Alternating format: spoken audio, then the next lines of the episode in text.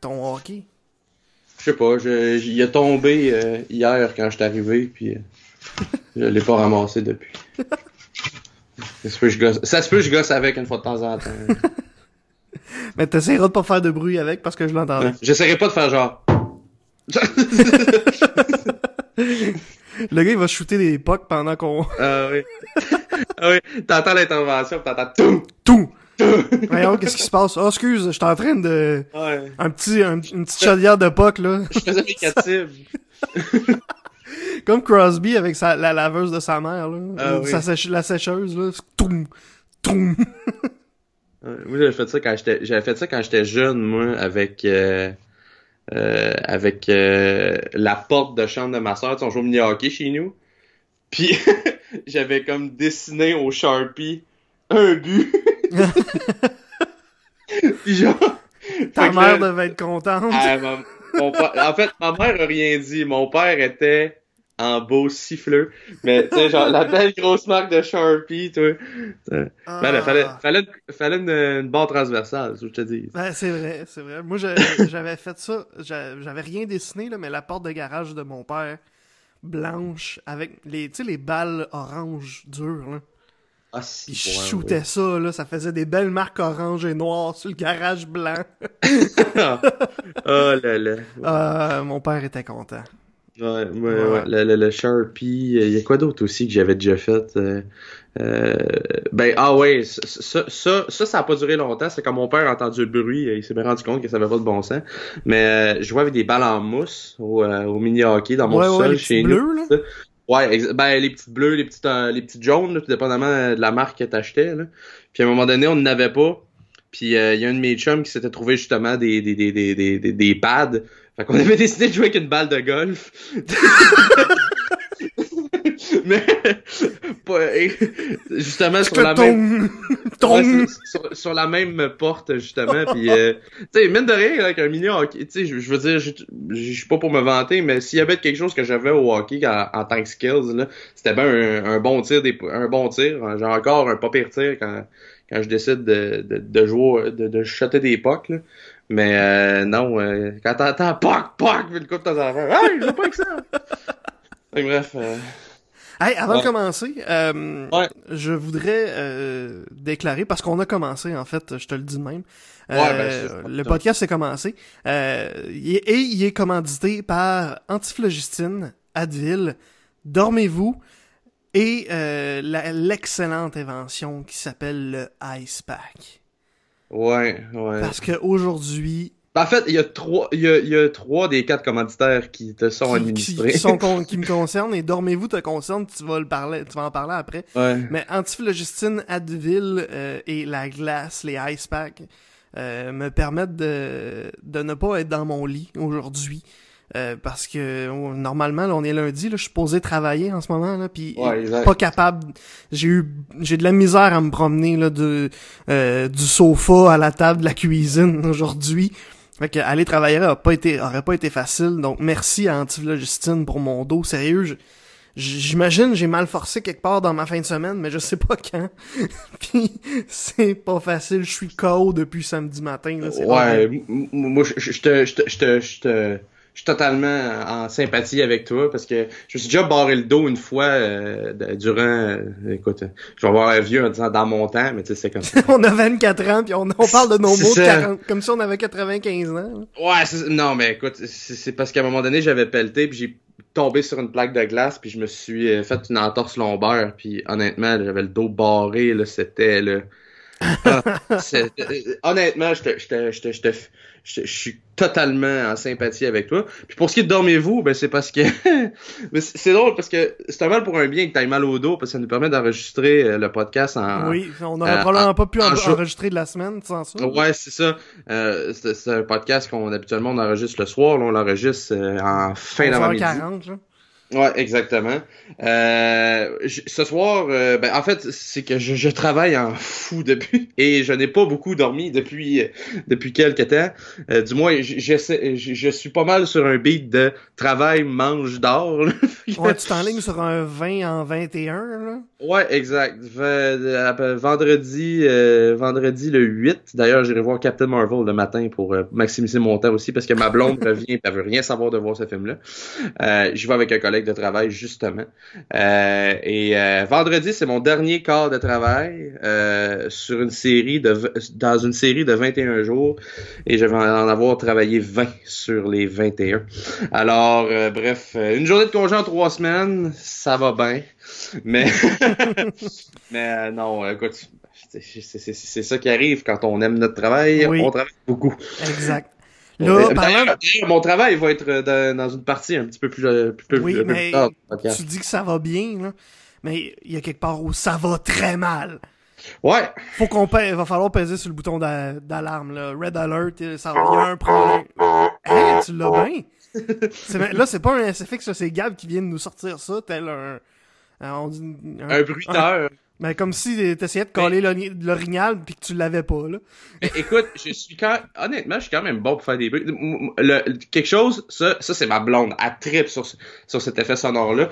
Euh, des fois, j'arrive, exemple, d'une soirée un peu, un peu chaudaille, je, je, ne me le cacherai pas. Euh, je suis bon pour faire, exemple, le, le call de, dans un Valentine, mettons, quand tu calls quelque chose. Fait que tu sais, t'arrives, exemple, je fais juste faire un con avec moi, puis ça fait genre on va prendre une grosse fête puis poutine, s'il vous plaît. fait que, tu sais, des affaires de même. Mais, tu sais, quand t'arrives, exemple, au Lafleur ou whatever, là, pis que, pis que tu commandes, pis que du moment où tu te vires de bord, tu fais le call que, que tu fais à la place du gars, pis que la fille qui est en cuisine, qui est juste dans le rush parce que tout le monde est là, ben pactant à 3 heures du matin, est certain que c'est son partner qui y a parlé. Ah, oh, je suis pas sortable, Steve. Non, effectivement, effectivement. Mais euh, non. Effectivement, ça, bon, on va revenir. Bref, Exactement pour, pour le Canadien, euh, cette alerte-là. Euh, seulement quatre victoires depuis le 9 février. On est le 4 mars. Est-ce qu'on va voir un retour du vrai Canadien, celui qu'on a vu un petit peu plus tôt au début de la saison, d'ici le printemps? Ben, honnêtement, sans rien enlever c'est rien à voir au Canadien. Là, on s'en va dans l'Ouest euh, cette semaine. D'ailleurs, j'aurai le plaisir d'être là vendredi pour le match contre les Ducks euh, au travail. Sur 22 heures euh, un ben vendredi soir. Ouais, 22 heures vendredi soir. C'est mon dernier quart de travail en 21 jours. Check ça, ils vont aller en prolongation puis en fusillade puis personne va vouloir scorer. je me clenche un, je vais me clencher un Canadien Ducks. Mais bref, euh, honnêtement, c'est ça c'est peut-être une bonne chose qu'ils aillent dans l'Ouest parce que l'Ouest est plus aussi. Euh, c'est pas comme là 3-4 ans où euh, les Ducks étaient bons, euh, les Kings étaient bons et les Sharks étaient bons. Là, je te dirais qu'il y a pas mal juste les Sharks dans le portrait. c'est sûr que j'ai pas regardé là, tous les détails du voyage. Je sais qu'on va en Californie. Mais si on affronte les Golden Knights, ça se peut. même là, les Golden là, Knights. Tu parles, là, tu parles des trois prochains matchs du Canadien, là? Euh, ouais, les trois prochains matchs du Canada. Euh, à, à, voyons, je vais, je vais utiliser mes mots. Euh, face aux Kings mardi soir, face aux Sharks jeudi soir et face aux Ducks vendredi. Bon, après ça, ça va à mardi, mardi prochain face aux Red Wings à domicile. Ah, ok, bon, regarde, on, on, on, oublie les Golden Knights dans ce cas. Euh, mais Ouais, ben, bonne nouvelle. En fait, c'est un, un, voyage qui est relativement à la portée du Canadien. Je pense qu'on peut s'attendre au moins à 4 points sur 6 minimum. Ben, il faut. Ben, absolument, il faut. Mais, tu sais, c'est pas tant que le Canadien va mal présentement, ou bien dans une position ce que ça va mal. Euh, c'est que, c'est que principalement, les équipes autour d'eux battent pour, se battent pour leur survie parce qu'il y a trois, il y a deux positions pour trois euh, trois équipes euh, dans la division métropolitaine euh, avec les Hurricanes, les Blue Jackets et les Pingouins. Puis les Hurricanes, je te dirais que c'est l'équipe qui a moins l'urgence de faire les séries, mais c'est l'équipe qui performe le plus parmi les trois. C'est la, plus, la plus haute là, en ce moment. C'est ça, c'est la plus haute. Je pense depuis le début de l'année, euh, les Hurricanes là, ont 21 victoires en 28 matchs. Là. Ça va vraiment bien pour les Hurricanes. Euh, après ça, tu as les Blue Jackets qui ont fait des gros moves à date limite des transactions, qui font qui eux, ne peuvent juste pas perdre jusqu'à la fin de la saison. Puis tu as les Pingouins qui, eux, sont prédestinés avec Crosby Malkin de faire les playoffs. Fait, ben, en, ce moment, en ce moment, là, on, on parlait des, des Hurricanes. Là, sur, à leurs 10 derniers, derniers matchs, 8 victoires, 2 défaites. Euh, sinon, dans les autres équipes euh, dans la course, t'as les Flyers à 7 victoires, 2 défaites. Euh, t'as le Canadien à 4-6, les Blue Jackets aussi à 4-6. Euh, puis les Pingouins à 6-2-2. Euh, les Maple Leafs 6-3-3. Les Leafs qui sont un petit peu un petit peu moins dans. sont un petit peu plus hauts en fait là. Euh, puis c'est ça là, le Canadien est dans ceux qui performent le moins, dans ceux qui sont dans la course en ce moment. Ouais, exact. Mais en même temps, le Canadien, on s'attendait à ce qu'il y ait un passage à vide. Est-ce que ça arrive au bon moment? Zéro peu de barre. Ouais, euh, c'est ça. Mais je suis pas. Avant, avant le, le, passage à, vide, on l'avait, je sais pas si tu te souviens, là, mais là, à peu près 5-6 ans, c'était presque à tous les années, on avait un mois d'octobre de feu, un mois de novembre correct, puis un mois de décembre horrible. Puis ça commençait à se replacer aux alentours du temps des fêtes. Euh, puis c'était déjà moins pire. C'était déjà. En fait, c'était quasiment un meilleur timing parce que tu repartais au moment où il fallait que tu repartes. Mm-hmm. Là, c'est le moment où il faut pas que tu ralentisses. Là, il, ça s'enligne pas bien, là.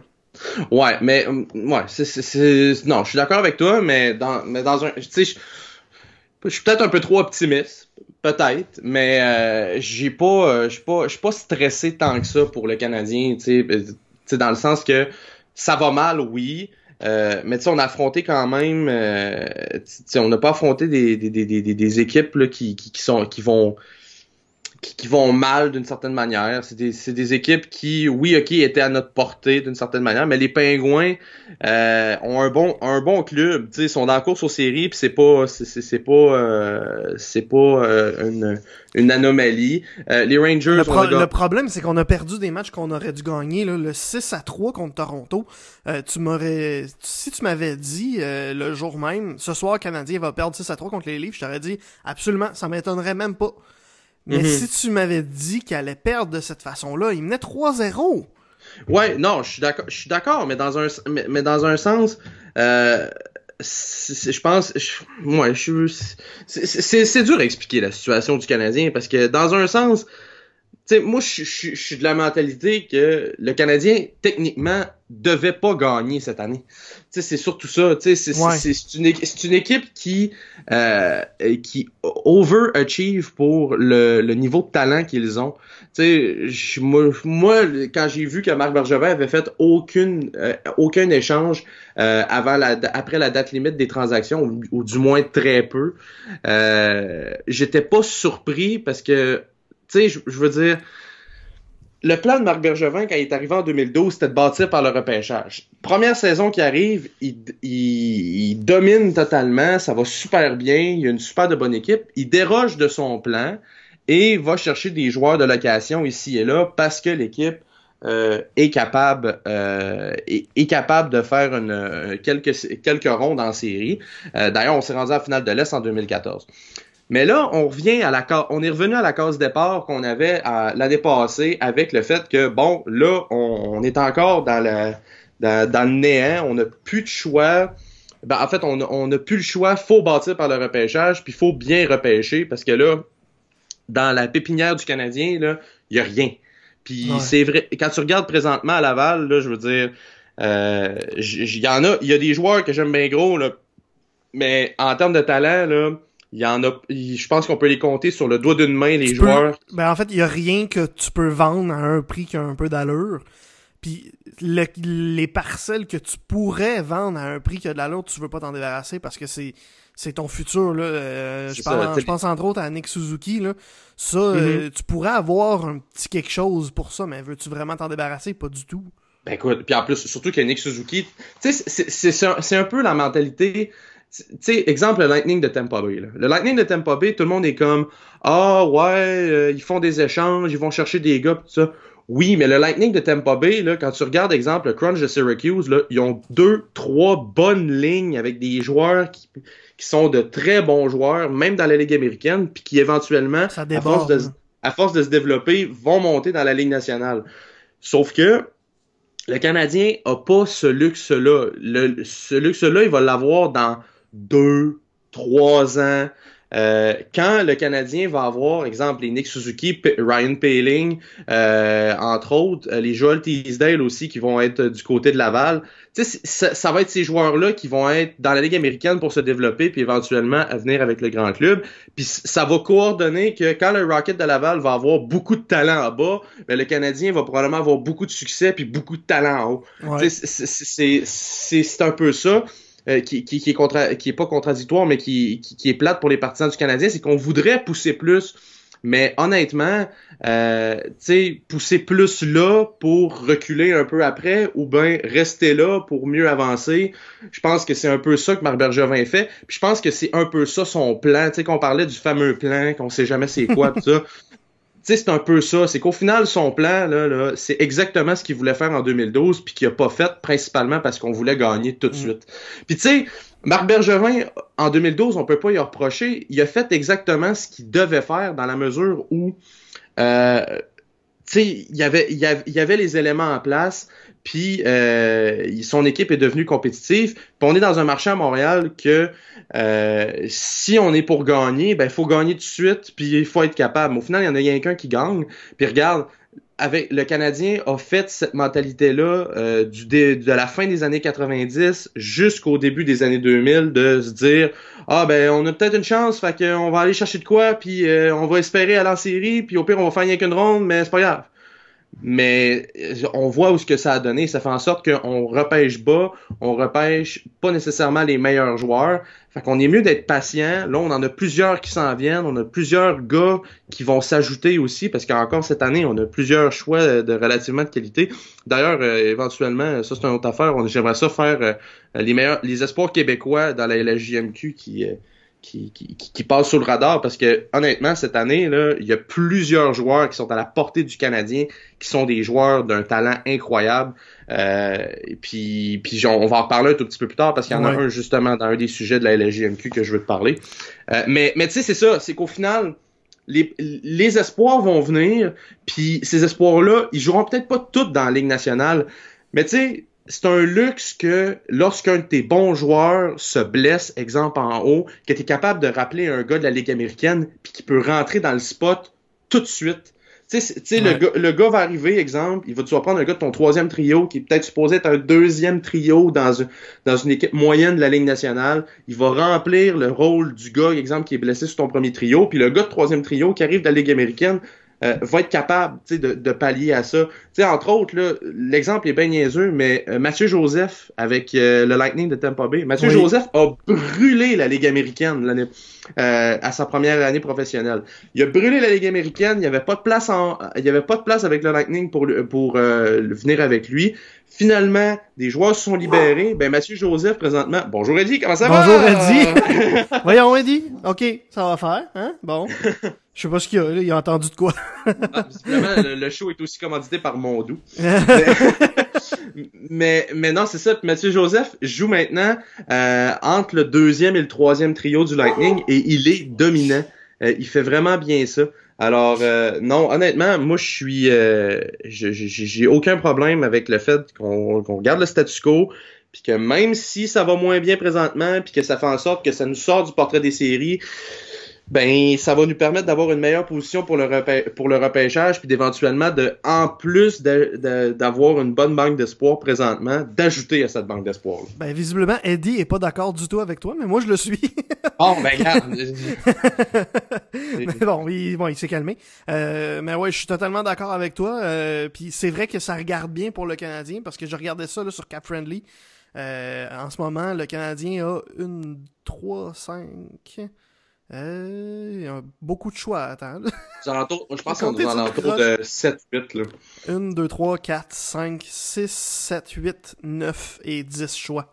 Bon, en regarde, vois-tu? Donc ça, ça va très bien. En, en septième et en cinquième ronde, on n'a pas notre choix, mais en cinquième ronde, on a, on a celui des Coyotes, celui des Blackhawks et celui des Oilers. C'est tous trois choix euh, qui sont. euh, si on était en première ronde, on aurait quasiment une chance de- d'un choix de de. Oh, voyons, je vais utiliser mes mots.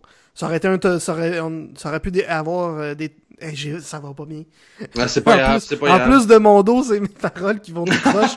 Ben, tu sais, tu parles d'un choix de cinquième ronde. Brandon Gallagher, le meilleur buteur d'équipe, c'est un choix de cinquième Oui. ronde. Ce Fait que j'essayais de dire, c'est que les Oilers, les Blackhawks puis les Coyotes, ça aurait pu être des choix de top 10 si c'était un choix de première ronde. Exact. des- ça aurait pu être des bons choix. Là. Puis on a celui de Columbus en deuxième ronde aussi. Là. Ouais, exact. Columbus qui est dans la course avec nous aussi. Mais tu sais, advenant le cas qu'il fasse juste une ronde, Columbus, chose que je pense pas qu'il va arriver. là. Ouais. Mais euh, advenant qu'il fasse juste une ronde, ça reste quand même. un- Tu sais, les choix, les choix même de deuxième ronde, même si c'est euh, euh, dans le bas de, de la deuxième ronde, c'est quand même des bons choix. Là. Fait Ouais. Puis on a Ça aussi celui qui a le potentiel d'être le tout dernier choix de la, de la sélection. Là. Avec- On a celui des, des, euh, des Jets en septième ronde. Fait que là, ça, on a des chances d'a- d'avoir le, le dernier ou presque. Mr. Irrelevant. Exactement. Mais non, c'est ça. Fait que tu sais, c'est c'est euh, c'est c'est pas plus grave que ça, même si honnêtement, euh, ça, tu sais, avec du recul, c'est pas si pire. Mais je suis d'accord avec toi qu'on préfère que le Canadien gagne, mais cette semaine, je pense que ça va arriver. C'est juste parce que trois quarts du monde n'écouteront pas les games. Ouais. Euh, T'sais, on parlait ben- des. Oui, euh, euh, euh, termine ce que tu voulais dire parce que. Non, non, non, vas-y, vas-y, Ah, ben, vas-y. ben, moi, moi, je m'en allais passer à un autre sujet parce qu'on venait de parler, de glisser un mot sur les Jets. Euh, ben, Blake Wheeler et les Jets nous ont fait du bien au moins euh, hier soir avec un Blake Wheeler 4 buts, victoire de 6 à 2, il me semble. Euh, hier soir des, euh, des, des Jets sur les Blue Jackets. Ça, ça fait du bien parce que ça nous ça donne un petit peu de lousse. Ça permet aux Canadiens de garder son avance Mhm. euh, sur les Blue Jackets, une avance de 2 points. C'est pas beaucoup, ça fait du bien. Surtout que les, les Blue Jackets, là, on va en parler plus tard, mais à la date limite des transactions, ils ont, ils ont été au max. là. Ils ont tout donné. Mhm. Euh, vraiment, là, c'est vraiment. c'est- c'est- On pourra pas dire que les Blue Jackets n'auront pas essayé parce qu'ils ont tout été chercher ce qu'ils pouvaient aller chercher. Euh, Puis là, ça devient dangereux. Fait que Mhm. de voir qu'au moins le Canadien peut en avoir euh, un petit peu d'aide en, en voyant les Blue Jackets perdre, ça aide. Merci à Blake Wheeler et ses quatre buts. Ouais, en effet, excuse-moi. mais euh, tu me ferais un peu au début. Oui. Mais écoute, j'ai- j'ai j'ai- j'ai une question pour toi euh, parce Oui. que je suis la Ligue nationale et tout ça. Euh, Il y a quatre joueurs, euh, pas quatre joueurs, mais il y a trois joueurs cette année qui ont au moins quatre buts dans un match. Es-tu capable de me nommer les trois? ah non. Non, pas du tout. Je les... Je pourrais... Capable de m'en nom- m'en nommer un? Hey, pour vrai, là, je suis- tellement mauvais sur l- la mémoire là, que non, je suis même pas capable de t'en nommer un. Ben, en fait, euh, le premier c'est Blake Wheeler. Ben oui, là. il- ah, mais moi, je pensais des les trois autres, là. Pour non, non, vrai, non. Il y en a trois au total, ça inclut Ok, Blake mais Wheeler. pour vrai, les deux autres, euh, euh, j'irai avec les, les réponses logiques de, parce que je ma mémoire est tellement mauvaise là, que j'ai aucune chance de m'en rappeler. Ben, euh, en fait, les Jets en ont deux. Patrick Laine a marqué cinq buts un peu plus tôt cette année dans sa fameuse Hey, je séquence. au- souviens même pas, c'est fou. Ouais, ben, ben, en fait, Ça je va vais t'expliquer.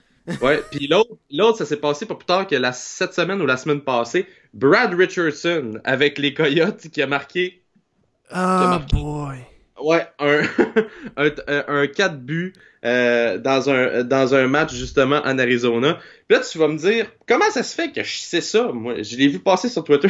Ben, fun fact, les trois matchs où il y a eu quatre buts cette année, c'est moi qui faisais les, les comptes rendus pour Sport 30. C'est pour ça que tu le sais, mettons. Ah, moi, j'avais aucune chance.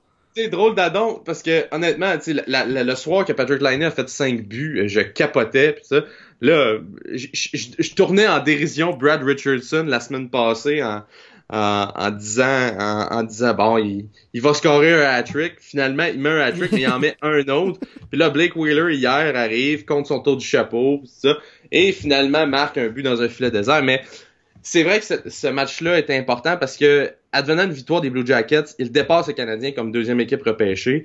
Euh, puis ça, c'est pas nécessaire. Ben, c'est pas nécessairement un dur coup pour le Canadien parce que il reste dans le moton. Tu sais, je veux dire, ça, ça, ça, reste dans, dans, dans, dans, le moton en tant que tel. Mais la, la défaite fait surtout mal, c'est celle contre les Pingouins samedi parce que ça fait en sorte que les Pingouins passent devant le Canadien euh, au, euh, au deuxième rang, au premier rang d'équipe repêchée. Puis ça, ça peut avoir une incidence assez capitale parce que c'est la différence entre affronter le premier de la division euh, métropolitaine puis le premier de la division atlantique.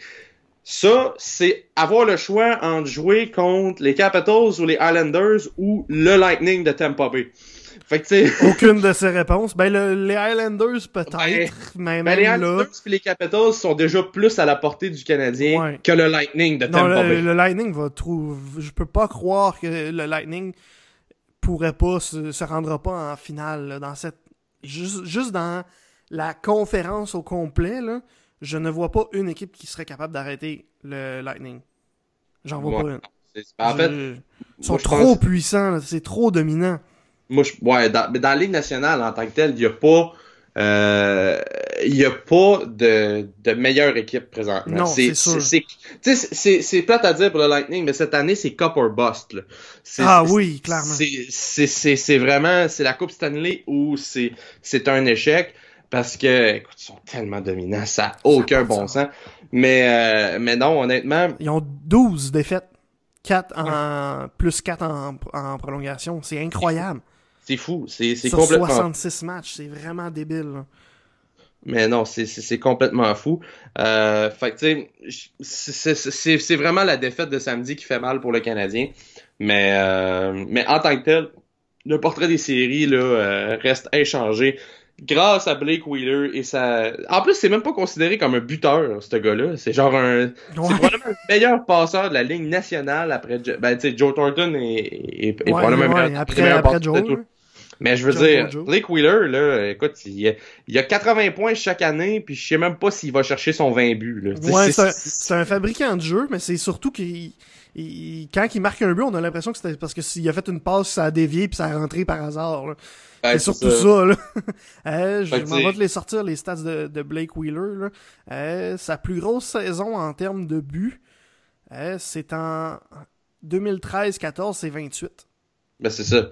Tu sais, je veux dire, tu sais, grosso modo, tu sais, il va chercher à peu près son 20 buts, si c'est pas, mais sans but. avant le match d'hier soir, il était à 13. Là.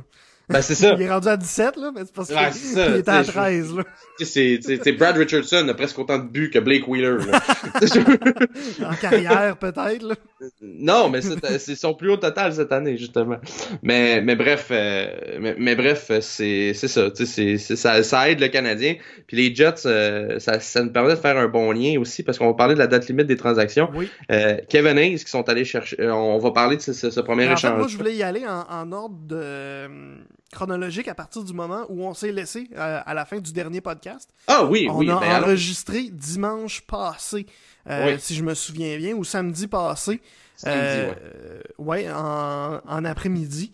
Euh, puis on s'est fait avoir parce que un peu plus tard dans la journée, les Blue Jackets ont fait la pas la première, mais une des premières transactions de de de leur travail. Là. Ils ont été chercher Ryan. On en avait parlé dans le podcast que Ryan Dezengold pourrait changer d'adresse ouais, ben, durant ça a été le podcast. C'est ça. Ça, a été fait en, soirée après.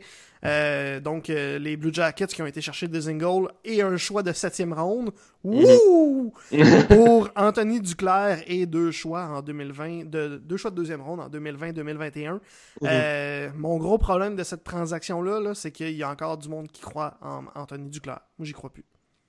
Ben, t'as vu le. Peut-être que vous l'avez vu, euh, chers auditeurs, mais euh, tu t'as vu, toi, euh, le, le, fameux, le fameux tweet par rapport à un ancien coéquipier de Duclair dans la LHJMQ. Écoute, il te le ramasse. Là. le, coéquipier en question reste sous le, sous couvert de l'anonymat, mais grosso modo, un ancien coéquipier d'Anthony Duclair dans la LHJMQ qui s'en va dire, après la transaction, Duclair, c'est pas compliqué si tu veux le gars avec super beaucoup de talent, qui est super bon, qui est super athlétique, tout ça, mais qui veut, mais qui veut rien savoir d'écouter son coach, il dit t'as ton gars. Ah, c'est. Mais c'est de, Ça- depuis. Ça, ça, c'est connu depuis toujours. Là, dans- même dans ces années dans la, JM, la JMQ, il était reconnu pour faire. pour jouer une game quand ça y tentait. Euh, pour pas écouter ses entraîneurs-chefs, pour euh, a- avoir un effort très minime. Euh, il était reconnu pour ça là, dans la ligue. Il jouait quand ça y tentait, il marquait des buts quand ça y tentait. Parce qu'il avait ce talent-là dans, la LGMQ, il pouvait marquer un but quand ça y tentait, mais quand ça y tentait pas, il le faisait pas. Il il y avait pas l'effort, puis ça y tentait pas souvent. Euh, quand ça y tentait, par contre, il, t'en tapait 3-4, là. Euh, mais c'était pas... Euh, Duclair, c'était son gros problème, là. Euh, fait que moi, ça, ça me surprend de le voir encore se promener à gauche puis à droite. Euh, moi, j'y crois plus à lui. J'y crois plus du tout. Ben, honnêtement, c'était probablement euh, ce qu'on appelle le, le bon vieux throw-in. là, là, tu sais, Il faut que tu aies un joueur qui s'en aide du Ouais, côté. euh, du côté- Puis je pense que Tortorella n'était plus capable de le sentir d'une certaine manière. Écoute, il l'a planté je ne sais pas combien de fois lui aussi euh, dans S'il les y a un coach qui aime pas qu'on l'écoute pas, là. C'est ouais, c'est bien torts. Mais euh, mais non, honnêtement, cette transaction là, je l'ai je, je l'ai quand même aimé par contre euh, pour euh, pour les sénateurs parce que deux choix de deuxième ronde, c'est quand même bien. Puis tu sais Ryan Dezingle, c'était à peu près certain qu'il signait pas à Ottawa là, tu sais je veux dire Non, non, ça Euh, c'est sûr. tu sais, tu sais, surtout avec les possibilités de Duchesne, là, Duchesne est, est parti. Euh, puis il y avait Mark Stone qui devait signer un, un contrat aussi avec avec l'équipe. C'était clair qu'il qu'il restait pas. Puis je pense que dans la il, il, il fitait pas dans la mentalité euh, de dans la mentalité des euh, des sénateurs. Puis là, c'est un gars qui est natif justement de, de l'Ohio. Euh, D'ailleurs, a joué son hockey collégial avec Ohio State. Euh, il retourne justement dans son dans son état euh, dans Ouais, son parce état. Ohio State, en plus, c'est à Columbus. Fait qu'il connaît la place. Exactement. Euh, fait que non, honnêtement, euh, du côté euh, du côté des Ingles, en fait, je pense que si un joueur qui est à peu près sûr de re-signer, selon moi, avec les Jackets, c'est probablement Ryan ouais, Dezingle. ouais, effectivement. Tu sais, je- tu sais, il est agent libre sans restriction à, à la fin de la saison, mais euh, mais honnêtement, je pense qu'il va signer. Euh, j'ai hâte de voir son contrat par contre parce que moi honnêtement Ryan Dezingle, je donne pas plus qu'un 5 5.5 millions par année. Ouais, Euh, c'est un joueur un joueur qui est bon mais c'est pas un efficace. C'est ça, c'est un joueur efficace mais c'est un joueur de 2 3e trio. C'est ça. Euh, c'est ça. Tu sais moi je, je vois un contrat peut-être à la Brendan Gallagher là, dans, dans, dans le cas de Ça a Ryan ça Ouais, effectivement. sais, un, un contrat autour de 3.5, 4 millions, ça pourrait avoir de l'allure. Tu sais, Ouais. Honnêtement, 4 millions étant le, le, le mieux, sinon je pense que c'est cher payé pour lui. Mais bonne transaction en- pour, Mhm. euh, pour les euh, Blue Jackets de Columbus. Ouais, pour Surtout les qu'on sénateurs avait... un peu moins, là, moi je pense qu'il aurait pu aller chercher un petit peu mieux pour, pour De Zingle, surtout à la fin, à la date limite de même. Habituellement, c'est là Mm. qu'on voit les, les grosses enchères, mais bon, c'est... Ouais, mais je, je pense que c'est pas, c'est pas un, un gars qui était euh, une, grande, euh, une grande valeur sûre euh, Non, dans ça, la... Alors, on, va, on va essayer d'en, Euh, un petit peu pour pas prendre Ouais, ouais, trop ouais. de temps. Matt Zuccarello qui s'en va aux Stars de Dallas pour euh, des choix conditionnels de deuxième et de troisième ronde en, en 2019-2020. Euh, les Ra- Stars? Par- pardon? Ça, quel bad luck pour les Stars. Parce que je oui, sais pas qui si se blesse tout de suite après, Ouais, c'est il vrai. se blesse dans le J'avais premier déjà match. oublié. Tu vois quand tu vois quand je te dis que ma mémoire est tout croche là, j'avais déjà oublié qu'il est blessé pour euh, comme le reste de la saison. au moins 4 semaines. Fait que, Ouais. fait que non, euh, ça, ça pour les Stars, c'est vraiment pas vraiment luck. pas cool. Du côté des Rangers, ben clairement on- la reconstruction qui se con- continue. Euh, on va aller ouais, puis dans, puis dans le cas de, excuse, euh, c'est juste parce qu'il y a les conditions faut en dire.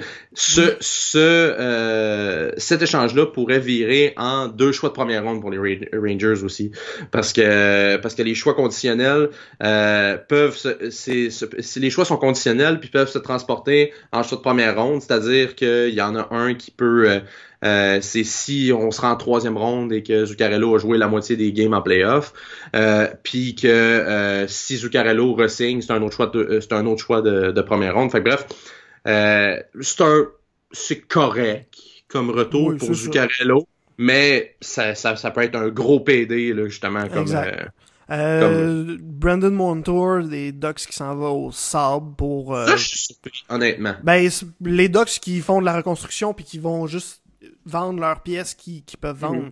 Euh, Le problème des Ducks, c'est pas l'effectif. Là. Je pense que c'est vraiment surtout le directeur général qui aurait fallu échanger. Mais euh, c'est pas possible. Fait que Brandon, on, on, vend. Ouais, c'est ça. Donc on, on, vend les pièces qu'on est capable de vendre. Brandon Montour, en, en est une pour un choix de première ronde et Brandon Gould que je ne connais ni Dev ni Dadan. Euh, jeune, jeune, défenseur de Ligue, de Ligue américaine pour le moment. Là, il joue, il joue dans la Ligue nationale parce qu'il joue avec les Ducks, mais non, une... honnêtement, c'est drôlement, une... même si on a donné un choix de première ronde, c'est drôlement une bonne échange pour. Euh, parce que mon, mon tour, il est bon, là. Mon tour, ouais, puis il est âgé, je pense, de 23, 24 ans. Jeune, oui. Euh, non, honnêtement, moi, j'adore cet échange-là, puis je pense que ça, pour, ça pourrait payer euh, grandement. C'est le genre d'échange que... les Ducks, mais plutôt euh, les sabres. Ouais, mais c'est le genre d'échange que les Ducks pourraient se ronger les ongles de, de regretter de l'avoir fait dans 5-6 ans. Ah, dans 5-6 ans, on va se dire, hey, les, les Ducks, ils l'ont échangé pour un choix de première ronde qui est devenu X, puis Brendan Gould, que probablement on n'entendra plus après. Mm-hmm. Possiblement. Peut-être aussi que dans 5 ans, on va dire Hey, Brandon Gould, c'est un débile. Mais on, verra. Euh, Gustav Nyquist qui s'en va aux Sharks de San Jose contre des choix. Euh, Keith Kincaid qui s'en va aux Blue Jackets pour un choix de cinquième ronde. Euh, mhm. Kevin Hayes, quand tu l'as mentionné tantôt, qui s'en va aux Jets de Winnipeg. Ça, euh, c'est le Paul Stachny 2.0 des Jets. Oui, effectivement. Euh, pour Brandon Lemieux, un choix de première ronde et un choix conditionnel de quatrième tour. excuse, juste, juste faire une parenthèse. Ça, je trouve ça bizarre parce que j'en ai parlé avec beaucoup de personnes. Tout le monde trouve que pour Kevin Hayes, c'est cher payé. Moi, j'en suis un. Je lève la main. Je trouve que c'est cher payé honnêtement, tu sais, je veux dire, Brandon Lemieux, là, autant que je l'adore, c'est un, un, gars qui va être max un gars de troisième, troisième trio. Fait que, tu sais, grosso modo, t'as échangé un gars qui fitait pas nécessairement dans ton organisation à Brandon Lemieux pour un, et un choix de première ronde. Fait que, tu sais, je pas, moi, honnêtement, je trouve que l'échange est relativement égal. Euh, Kevin Hayes va probablement pas signer avec, euh, avec les. Mais c'est euh, ça l'affaire. Puis Kevin Hayes, oui, il est efficace. Euh, oui, cette saison, ça va bien. Euh, mais les saisons d'avant, c'était pas exceptionnel. C'est, euh, je suis vraiment pas un convaincu de Kevin Hayes. Ça se mhm. peut que je me trompe. Puis ça se peut qu'éventuellement on se dise, hey, ils ont eu ça pour une bouchée de pain. Mhm. Mais ben de la misère avec lui. Euh, fait que mais je suis d'accord avec toi que ça pourrait être pas si pire, ça pourrait très bien servir de bord. Ben tu sais, moi c'est parce que je compare ça, exemple, tu parlais de l'échange de Gustave Nyquist. Tu sais, Gustave Nyquist a coûté un choix de deuxième puis de troisième ronde. Kevin Hayes a coûté un prospect borderline, Ligue nationale moyen et un choix de première ronde. Tu sais, moi dans ma tête, honnêtement, les deux ont sensiblement la même valeur, puis c'est à peu près ça qu'ils ont rapporté. c'est c'est sûr. C'est sûr que c'est sûr c'est un choix de première ronde, mais tu sais choix de première ronde, comme tu le disais tantôt, sais avec les Jets, ça pourrait être euh, ça pourrait être le 31e au total, tu sais je veux dire. Fait que, techniquement, c'est un peu comme un choix de deuxième ronde. Fait que tu sais je trouve que le retour est tu sais pour les Rangers me fait pas capoter. ouais, c'est ça, c'est sûr, c'est sûr qu'il y a ça aussi là, c'est euh, c'est cher. Moi, je trouve ça cher payé, mais c'est un cher payé poche. Bah, c'est ça. Tu sais, je veux dire, je trouve que je trouve que par rapport à certaines affaires, tu sais, par rapport à certaines autres échanges qui ont eu lieu, je trouve que le retour est un peu mais. Ouais, c'est ça. Ah, c'est ça. C'était mes deux scènes. Ouais. Euh, le Canadien avec une euh, excellente, exceptionnelle, très grosse transaction. Jordan Wheel, qu'on est allé chercher des Coyotes de l'Arizona pour Michael Chaput. Euh, je pense qu'on n'a pas grand chose d'autre à dire que OK. Là-dessus, Derek Brassard. Un besoin pour un, un besoin pour un rien. Ouais, je merci Michael Chaput, mais tu fitais pas dans les plans du Canadien. Non, exactement. Derek Brassard qui s'en va au Colorado contre un shot de troisième ronde. Ça, euh, j'adore ça. Moi aussi, j'adore ça. Euh, Derek Brassard qui commence à devenir un peu un, un joueur qui se fait souvent échanger à date limite des transactions, mais qui finit tout le temps par donner quelque chose de solide. Là. Il est rendu à sa quatrième, cinquième équipe facile. Là. Il a fait, mhm. euh, il s'est promené pas mal. Là, il s'en va au Colorado. Euh, moi, j'adore ça. C'est un, le retour est correct. Je pense qu'il aurait peut-être pu avoir. Euh, ben en fait, je, je sais pas s'il aurait pu avoir plus pour ben, Brassard. Honnêtement, je pense, je pense qu'il cherchait juste à se, débarrasser de Derek Brassard du, côté des, du, côté des, Panthers. Mais euh, je pense, moi, s'il y a une place je pense que Brassard pourrait signer ses biens au Colorado parce qu'il fit exactement euh, dans, dans, dans, dans, ce que le Colorado veut faire. Euh, c'est un bon vétéran, 30 ans d'Éric Brassard. Là, pour le moment, coûte 3 millions, mais tu sais, même si tu le ramènes, exemple, à... ouais, il va, il va être moins cher, par contre. faut qu'il signe moins cher, ça c'est sûr. Ben, en fait, c'est que présentement, il gagne 5 millions. C'est juste qu'il y a 4-5 équipes qui payent son salaire. Mais tu sais, ramène... oui. Mais tu sais, mais tu sais, ramène-le à 3, 3,5 millions pour un joueur, un joueur de centre vétéran de troisième trio. Dans la... Je trouve ça quand même bien. Tu sais, Derek Brassard, c'est quand même un très bon joueur. Il est efficace. Euh, non, j'aime vraiment la transaction pour, euh, pour le Colorado, qui eux aussi se battent pour une place en série. Et euh, on n'a pas besoin de faire grand-chose, mais de juste de solidifier le, ces deux premières lignes euh, en, en, mettant justement les jeunes là, puis à dire, bon, ben, regarde, on va mettre Brassard à 3, puis let's go, on est parti. Mhm. euh, j'aime vraiment ça. J'aime vraiment la transaction, puis ça n'a pas coûté grand-chose, ça a coûté un choix de troisième monde en 2020. C'est ça. Euh, Adam McQuaid, qui apparemment était un défenseur ultra en demande, à la date limite des transactions qui se retrouvent avec. mieux pour lui. oui, c'est ça. Euh, moi, j'ai jamais compris pourquoi. Euh, qui s'en va à Columbus parce qu'évidemment que les Blue Jackets, ils allaient tout ramasser ce qu'ils pouvaient. Ouais, Pour un choix de quatrième, un choix de septième, puis Julius Bergman, euh, si, c'était, si McQuaid était un défenseur autant en demande que ça, euh, le retour aurait, aurait été mieux que ça. Là. C'est pas. Mm-hmm. C'est comme tu disais tantôt, c'est mais. Là, c'est ouais, c'est ça. Mais tu sais, ça, exemple, là, un 4, un 7 puis un espoir, tu sais, correct, ça sais, moi, dans ma tête, ça équivaut peut-être à un choix de troisième ronde. Tu sais, je veux dire, c'est c'est comme ça, là. Puis, euh, honnêtement, euh, tu sais, je trouve pas ça... Euh, je trouve ça un peu spécial de ce côté-là, là. Ouais, ben moi, j'ai jamais compris le hype autour de Adam là, fait que... Non, moi non plus, mais en même temps.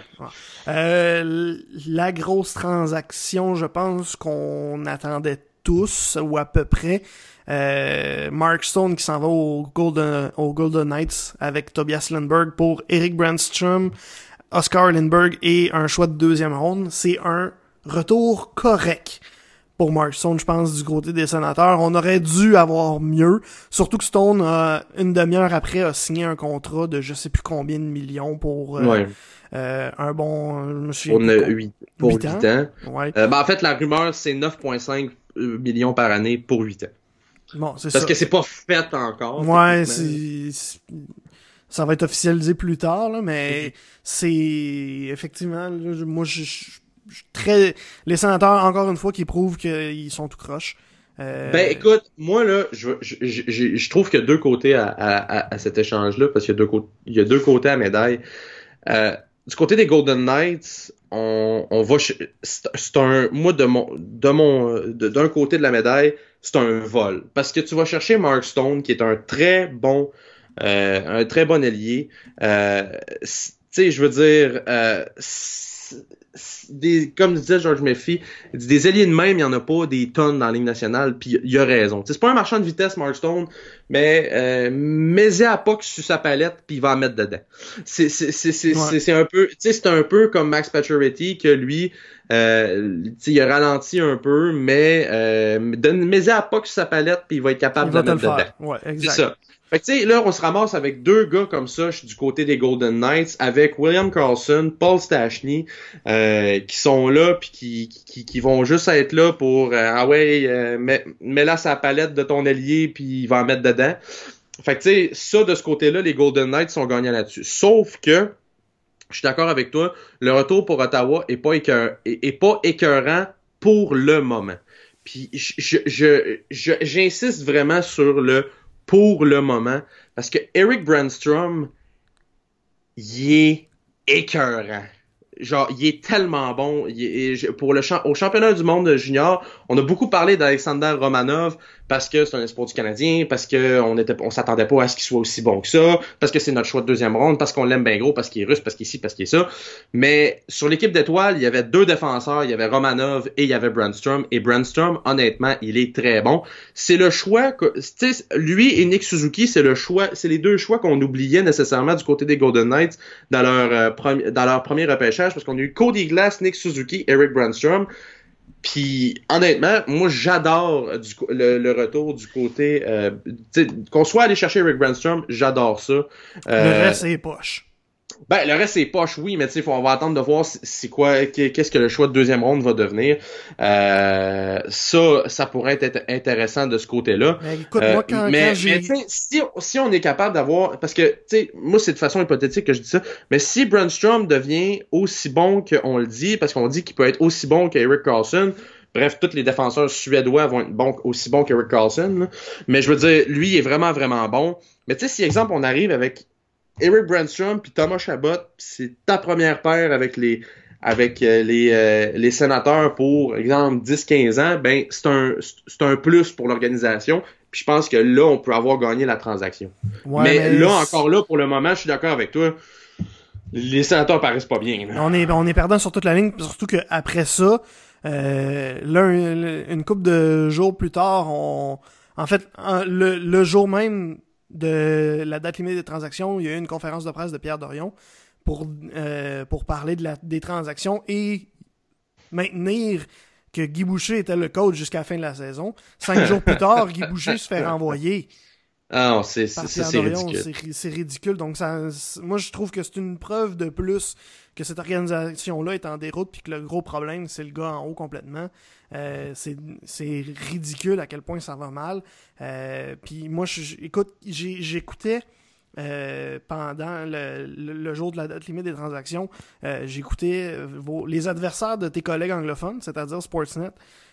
puis tout le monde sur l'équipe, puis Sportsnet, ils en ont, en fait, comme tout le monde, il y avait la grosse équipe, tous les analystes hockey étaient là, euh, puis personne comprenait la transaction. C'était comme, en fait, ce qui ressortait beaucoup, c'est que on avait eu l'impression que les sénateurs avaient trop poussé, le bouchon, avaient trop abusé de tout le monde dans la surenchère, puis qu'à un moment donné, tout le monde était parti, puis qu'il y avait juste, il restait juste l'offre des, des Golden, Knights. C'était ça l'impression qu'on avait eu. Mm-hmm. Là, ça avait, ça, c'est ce qui a permis aux Golden Knights de réduire leur offre parce que plus personne n'était intéressé. Fait que là, ben, les sénateurs ont pas eu le choix de se retourner vers la seule équipe qui restait puis la seule équipe qui restait savait qu'ils étaient les derniers. Fait qu'ils ont fait bon ben finalement on va couper ça, ça, ça parce que on, la transaction était annoncée à, à 3 heures moins quart. Là. Mm-hmm. L'heure limite c'est 3 heures. Mm-hmm. D'après moi, il restait plus grand temps pour faire une transaction. Puis Pierre Dorion s'est retrouvé avec plus rien euh, pour faire de quoi avec sa transaction-là. Puis ça, ressemble vraiment à ça. Là. Ben écoute, puis, en, revanche, moi j'écoutais euh, TSN, puis selon euh, plusieurs, selon Gordon Miller entre autres, euh, qui était là sur euh, le, le, panel avec euh, les Darren Dreger, Pierre Lebrun et Bob McKenzie. Et lui, ce qu'il disait, c'est qu'il y avait plusieurs DG qui avaient texté les, les, les, les, différents insiders, puis il avait dit jamais on aurait payé ça pour pour Mark Stone. Ah, ouais. Ouais, tu sais, mais tu sais, je veux dire en même temps, est-ce que ces DG-là sont étaient dans la course? Ça, on le sait pas, tu sais, je veux dire, il y en a pas. c'est ça, peut-être ça les intéressait juste pas, là. Ben, exact. Tu sais, fait, fait il y a ça de ce côté-là, mais tu sais, quand tu, quand tu vois après ça la transaction de, de Marc, euh, pas la transaction, mais le bilan de, de, de la date limite des transactions de Marc Bergevin, puis qu'il y a des équipes qui, pour des joueurs, pour aider l'équipe présentement, demandaient un Yesperi Kotkaniemi, tu comprends que possiblement que c'est ce qu'on demandait du côté euh, tu sais parce que grosso modo l'échange pour pour euh, pour Marstone, c'est comme si on échangeait Yesperi ben, Kotkaniemi ou Alexander Romanov Arturi Lekonen et un choix de deuxième ronde. Moi, personnellement, je peux pas ça. C'est vrai que c'est cher payé quand on le voit comme ça. Euh, mais, mais tu sais, moi, je le fais pas.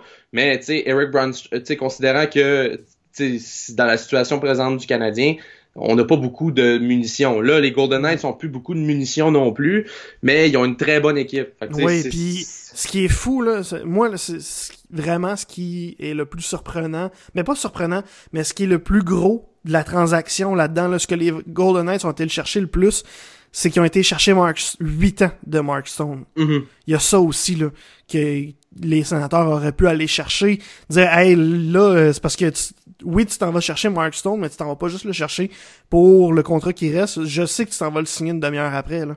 Pour mm Fait qu'il y aurait peut-être pu ajouter un petit quelque chose là. là. Euh, ensuite, euh, Kevin Fiala qui s'en va au Wild pour euh, Michael Granlund.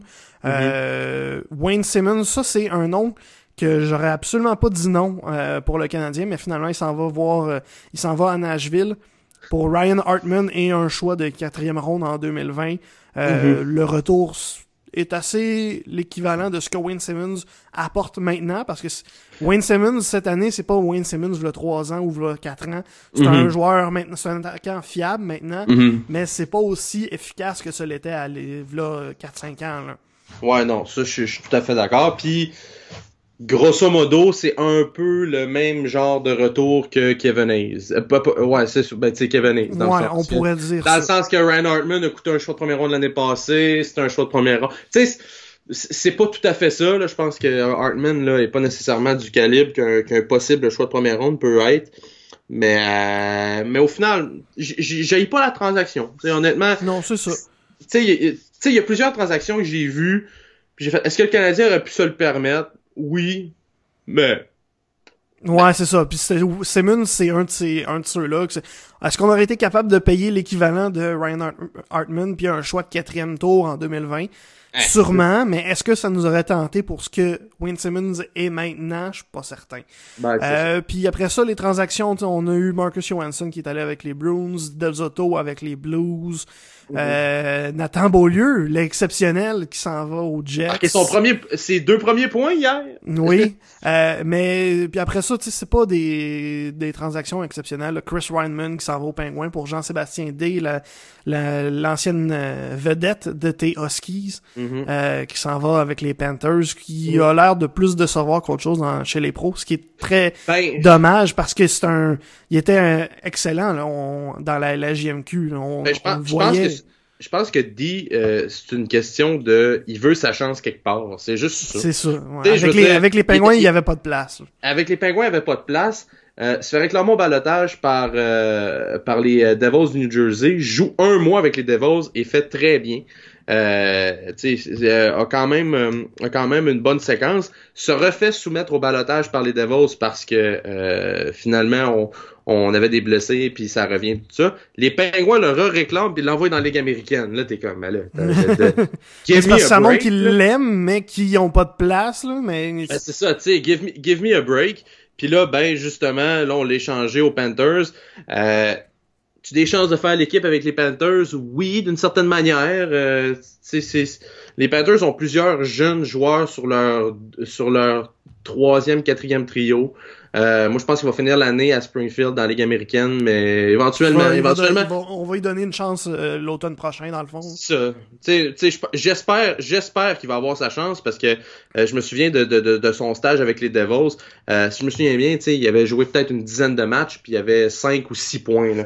Fait que de ce côté-là, là, Jean-Sébastien dit, euh, éventuellement, ça va venir. C'est, plate pour lui parce Ouais. que là, il doit prendre son mal en patience. son, son problème, c'est que c'est un marqueur naturel, mais que s'il est pas sur une ligne, sur une ligne d'attaque Mm. qui peut lui donner l'occasion de tirer, euh, il, il pourra, ça paraîtra pas qu'il joue bien. Ouais, c'est ça. surtout Ben, ça son euh, problème. Fait que, mais, oui, vas-y. pour revenir, pour revenir à dit, il avait joué 20 matchs avec les Devils euh, cette Trois buts, année. deux passes, c'est Euh, ça. 3 buts, 2 passes, ouais, exact. Hum, C'est ce que j'avais vu aussi. Euh, puis en terminant, la dernière transaction dont je veux qu'on parle, euh, Eric Godbranson qui s'en va au Penguin de Pittsburgh contre Tanner Pearson, euh, que je comprends pas pourquoi encore du monde aime Eric Godbranson. C'est un défenseur qui a été fait pour l'ancienne Ligue nationale. Ouais. Puis, tu sais, pour, pour la vieille époque, là, ça aurait été un défenseur exceptionnel. Il aurait probablement été capitaine d'une équipe. Euh, il, s'aurait- il aurait fait Team Canada. Euh, il aurait peut-être même fait Team USA en même temps, juste parce que à quel point on l'aurait aimé. Euh, lui et ses 6 pieds 217 livres. Mais euh, je comprends pas. Il est payé 4 millions en plus pour encore 3 ans. Je je le trouve pas bon. Je, le- Ben, je- en fait, je le trouve mauvais. Euh, Puis c'est- vraiment là, ça, ça fonctionne. Non, c'est, je comprends pas que des gens l'aiment encore puis veulent encore l'avoir dans son équipe. Euh, ça marche pas. Tu sais, moi, là, Eric Gunbranson, là, quand on fait la description de ce gars-là, là, c'est un défenseur physique, euh, donne des grosses mises en échec, bon défensivement. Euh, tu sais, que c'est un, c'est un défenseur, un stay-at-home des temps modernes, mobile quand même, tout ça. Mais en, deux- en 2019, Mais- au mais- hockey, il y en a plus. mais, mais, tu regardes, exemple, en fin de semaine, la game contre le Canadien, contre les Pingouins, il s'est fait virer dans le coin en, en, un contre un, possession de rondelle, par Yesperi Kotkaniemi puis sa chaîne de poulet. Tu sais, je veux dire, tu sais, il est où? Il est où le fameux défenseur qu'on me décrit? moi, moi, je pense que, je, pense que c'est un nom principalement. Euh, c'est un gars qui, tu sais, je, c'est un gars. Il remplit très bien son chandail. Ah oui, ça, il va le remplir pis ça, il y a pas de problème. Mais tu sais, c'est un, c'est un 5-6e défenseur, là. 5-6e défenseur. 4 millions par année. C'est ben trop. Mais moi, moi honnêtement, c'est niaiseux à dire là-dessus, mais j'ai aimé la transaction du point de vue des Canucks parce que Tanner Pearson, quand il produit, il est pas mauvais. Effectivement, c'est vrai. Tu sais, je veux dire, il est, il est pas bon, nécessairement. C'est un gars de 2 3 trio max. Mais il est pas mauvais. Mm. Tu sais, je veux dire, pour une, équipe en euh, pour une équipe en reconstruction comme les Canucks, c'est comme le candidat parfait pour Bon, ben, regarde, on a un bon gars, il va être bon pour 2-3 ans en attendant que les autres jeunes prennent ta place. Ouais, c'est ça, c'est exactement ça. Euh, j'ai l'impression que déjà les pingouins se regrettent la transaction. Juste parce que ils, ont vu ce qu'ils ont donné, ils voient ce qu'ils ont donné, ils voient ce qu'ils ont reçu en échange, puis ils doivent être déçus. Uh-huh. C'est incroyable. On va changer de sujet un peu. On va passer au football euh, en vitesse parce que ça fait déjà presque une heure qu'on est euh, qu'on est là. Euh, rapidement, le combine de la NFL. Euh, je sais pas c'est quoi le mot français pour ça, le combine. Les, les, tests physiques. Les tests physiques de la NFL pour les les espoirs du prochain repêchage se passent en fin de semaine. Je pense que la dernière journée c'est aujourd'hui, si, je me trompe avec pas. Les, avec les, les, les, les defensive backs. Ouais, donc les les les, voyons les, les, les secondaires. tertiaire. La, tertiaire, oui, c'est ça, excuse-moi. Euh, qui, est là qui sont là aujourd'hui.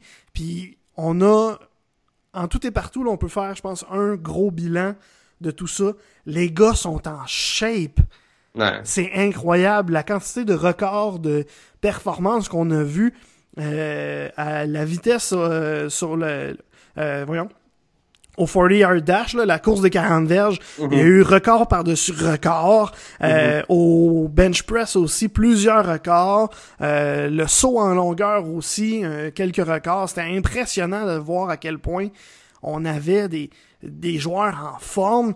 Puis là, après ça, on voit DK, son nom DK Metcalf. Metcalf qui a 1,7% de taux de gras, je pense, dans son corps officiellement qui est enregistré c'est incroyable comment c'est des tu sais à une certaine époque on aurait pu dire que certaines positions de la NFL c'était pas tout à fait des athlètes. Je pense entre autres à certains joueurs de ligne euh, offensive et défensive que euh, plus tu sais on était plus ou moins sûr leur euh, s'ils vraiment on pouvait vraiment utiliser le mot athlète. Mais là cette année là euh, c'est impressionnant là, les recrues à quel en fait les espoirs à quel point ils sont en forme, ils sont mhm. vraiment c'est des athlètes, peu importe la position, parce que presque tous les records ont été battus au moins une fois cette année. Mhm. euh, vraiment là, ça, ça regarde très bien de, de ce côté-là. Euh, je pense, tu, tu, me diras ce que ce que t'en penses là, mais c'est précurseur d'une nouvelle NFL, d'un nouveau football qui mhm. euh, va avoir plus de jeux de passe, et plus de vitesse, surtout. Euh, Puis moins de jeux physiques, moins de plaqués puissants et à la limite du dangereux là tu sais du, du plaqué par euh, euh, comme Ray Lewis faisait ou Ed Reed était capable de faire euh, on va en avoir un peu moins mais on va voir plus de vitesse plus de joueurs comme Tyreek Hill plus de des choses comme ça là, plus de gros jeux euh, où on exploite la vitesse au lieu de d'aller euh, faire euh, un peu tourner autour de trois joueurs. Ben pour pour les plaqués, tu parlais des plaqués, à la Ray Lewis. Ça là-dessus, je suis pas d'accord, mais pour le reste, je, je, suis avec toi là-dessus. la NFL prend une, une toute nouvelle direction. le jeu va devenir de plus en plus vite. Euh, le jeu, tu sais, on, le voit avec la LNH là, là tu sais, ça se rajeunit, les joueurs sont de plus en plus jeunes, euh, ça fait en sorte que le jeu a une vitesse tout simplement incroyable par rapport à, il y a quelques années. Puis euh, du côté euh, du côté de la NFL, moi je regarde juste pas plus tard que l'année passée avec Roquan Smith, euh, qui, qui, qui, était un des meilleurs linebackers. Il était considéré comme étant le gars super rapide qui va chercher le joueur. Puis on l'a vu cette année avec avec les Bears il était vraiment incroyable pour justement, tu sais, en coverage, pour être ce, qu'on appelle le sideline to sideline. Tu es capable d'aller chercher un joueur, peu importe le côté du terrain, mm-hmm. en partant du milieu. Tu sais, il était incroyable là-dessus. Ben, l'année passée, Raquan Smith a fait un, un, un, au test du, euh, de la course de, de 40 verges, là, aux alentours de 4 points, en fait, je pense, je me souviens, c'est 4.51, 4.52.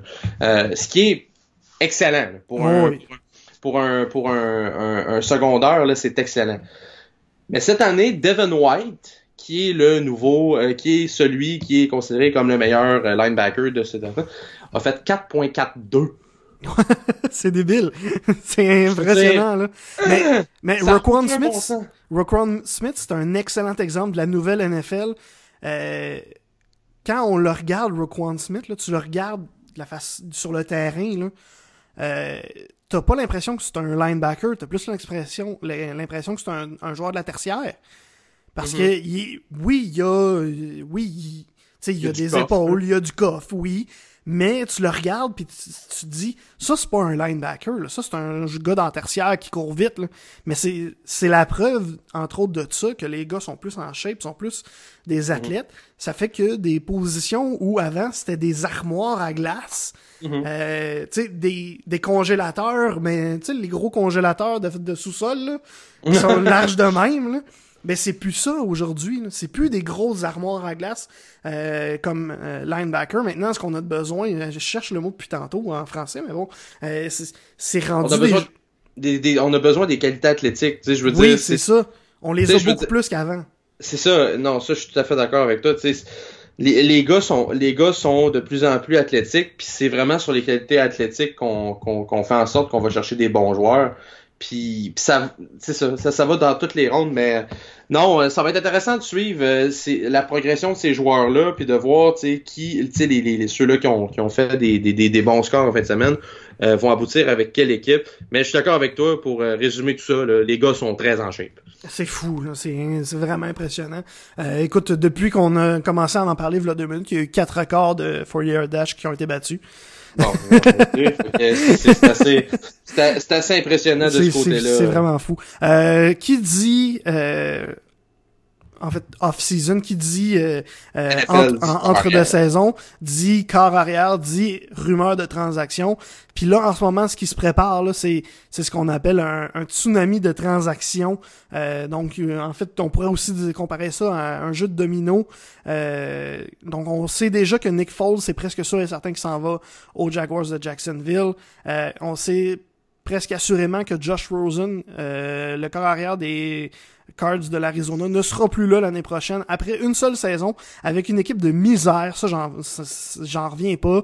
Euh, mm-hmm. on, a eu des, des, en fait, des informations ce matin venant de Peter King de NBC Sports euh, mm-hmm. qui vaudrait pas plus qu'un choix de troisième tour. Euh, Après avoir été dixième. dixième, ouais, puis que lui, c'est lui d'ailleurs, on, on va le rappeler là c'est lui à la conférence de presse après s'être fait repêcher qui a dit euh, qu'il va me prouver aux neuf équipes qu'il avait qu'il avait choisi avant lui euh, qu'il avait fait une erreur en le choisissant pas. Euh, ouais, là, mais écoute, cette année, c'est parce que cette année, les Cards, c'était c'était horrible. C'était vraiment pas mm-hmm. une bonne équipe. Ils, ils ont pas donné des outils pour prouver ce qu'il était capable de faire. Euh, moi, je suis vraiment déçu de le voir partir, parce, mais là, c'est parce que les Cards ont la, la possibilité d'aller chercher Kyler, Kyler Murray, puis c'est déjà, on peut quasiment imprimer tout de suite les journaux, euh, on peut quasiment commencer à faire ses chandails, c'est presque fait. Euh, mm-hmm. Kyler Murray va sûrement être le choix, le premier choix au repêchage euh, choisi par les, les Cards. Donc, faut se débarrasser de Josh Rosen du côté des Cards. Il y a Black mm Bortles qu'on on s'attend de voir si, on attend de voir ce qui va se passer avec lui. Euh, un, une nouvelle qui vient tout juste de sortir au moment où on se parle. le tweet est sorti là, euh, là trois minutes de Roto, sur Roto World. Euh, mais en fait, les Redskins seraient dans la course pour Ryan Tannehill des Dolphins de Miami. Euh, donc là aussi, il y aurait des... Donc c'est vraiment un jeu de domino qui commence à se placer. Donc les pièces sont en train de se placer.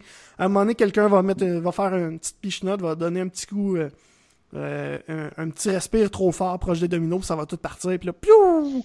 toutes les transactions vont sortir quasiment toutes en même temps, ou une après mm-hmm. l'autre.